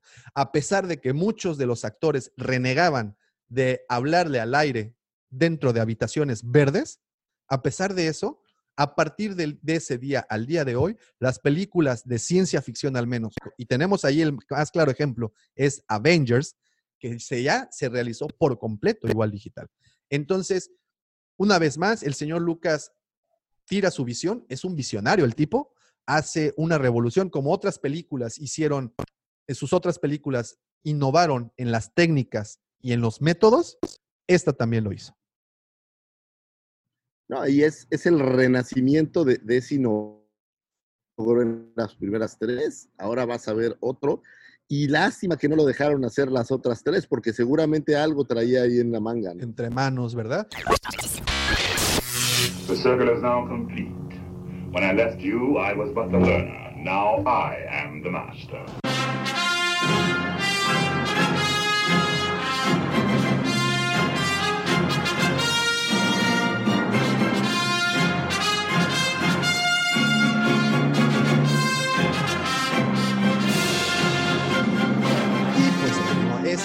Anecdotario increíblemente nutrido. Y una vez más, eh, una vez más, quiero agradecerles a ustedes, queridos amigos, por haberse tomado la molestia de conectarse a esta transmisión. Les quiero agradecer de verdad, de corazón, a todos los que se levantaron ahorita. Y también eh, quiero agradecerles, por supuesto, si están escuchando esto versión audio, quiero agradecerles a todos los amigos que descargaron el episodio o le pusieron play. Muchísimas gracias. Sin ustedes, esto definitivamente no podría pasar. No Pero- existiría. Pero a quien verdaderamente tengo que agradecer es a ese señor, a ese señor que denominaron el niño bien de Mos Espa. Si lo ven, ven cómo se acerca, observan ese gorrión que se viene en picada como meteorito para estrellarse en la profundidad de sus corazones. El querubín de satélite. el que denominaron el niño bien del nivel 333, a.k.a. el Brandon Walsh del Death Metal, el segundo sol de Tatooine, el Pipiris Nice Juan Camaneo, el chido Juan de Mos Espa, el señor Ororonorón, Lucifagor. Muchísimas gracias, señores. Gracias a todos los que nos escucharon. De verdad que el tenerlos aquí es lo que nos da ganas y fuerza de levantarnos temprano todos los sábados y permitir que me piquen tres millones de mosquitos. Gracias a todos ustedes, gracias por venir, gracias por escucharnos, gracias por estar aquí, gracias a todos los demás podcasteros que hacen posible pues que hay una comunidad de podcast ahí surgiendo fuerte en México. Y gracias a mi mujer, te amo, mi amor. Y gracias a todos por escucharnos. Pero sin duda alguna, muy que la señora Carmen llamara Estefan, el hombre. Aquel señor productor que nos trae y nos llena de midiclorianos de sabiduría todos los fines de semana y entre semana con sus programas desde el changarro y con toda esta información que nos trae el Tosken Rider de Playas Mamitas. Déjame, me limpio la baba para echarme el discurso grande. Señor Cid del Amor, Mandaloriano del Corazón, Justin Bieber de la 139 Chayanne de la Riviera Maya, el dabomático capetillo de alcanzar una estrella en México, y a quien la señora Carmen denominara como tú sigues siendo amigo personal de Carlos, el imitador de Dulce Yucateco, y sin duda alguna el que ya todos conocemos como el niño de la rosca, mi querido cómplice en esto, el señor arroba Davomático. Gracias por Muchísimas existir, gracias. Davomático. Muchas gracias a todos. Gracias por Y escuchar. no se olviden que la fuerza los acompañe, señores. Hasta pronto. Pasa- ay, disfruta, disfruta de tu locación. Sí, voy, voy a echar un poco de repelente y ahí luego nos hablamos. Disfruta de las bye, bye, piñas bye. coladas. Piñas coladas para todos. Bye, bye.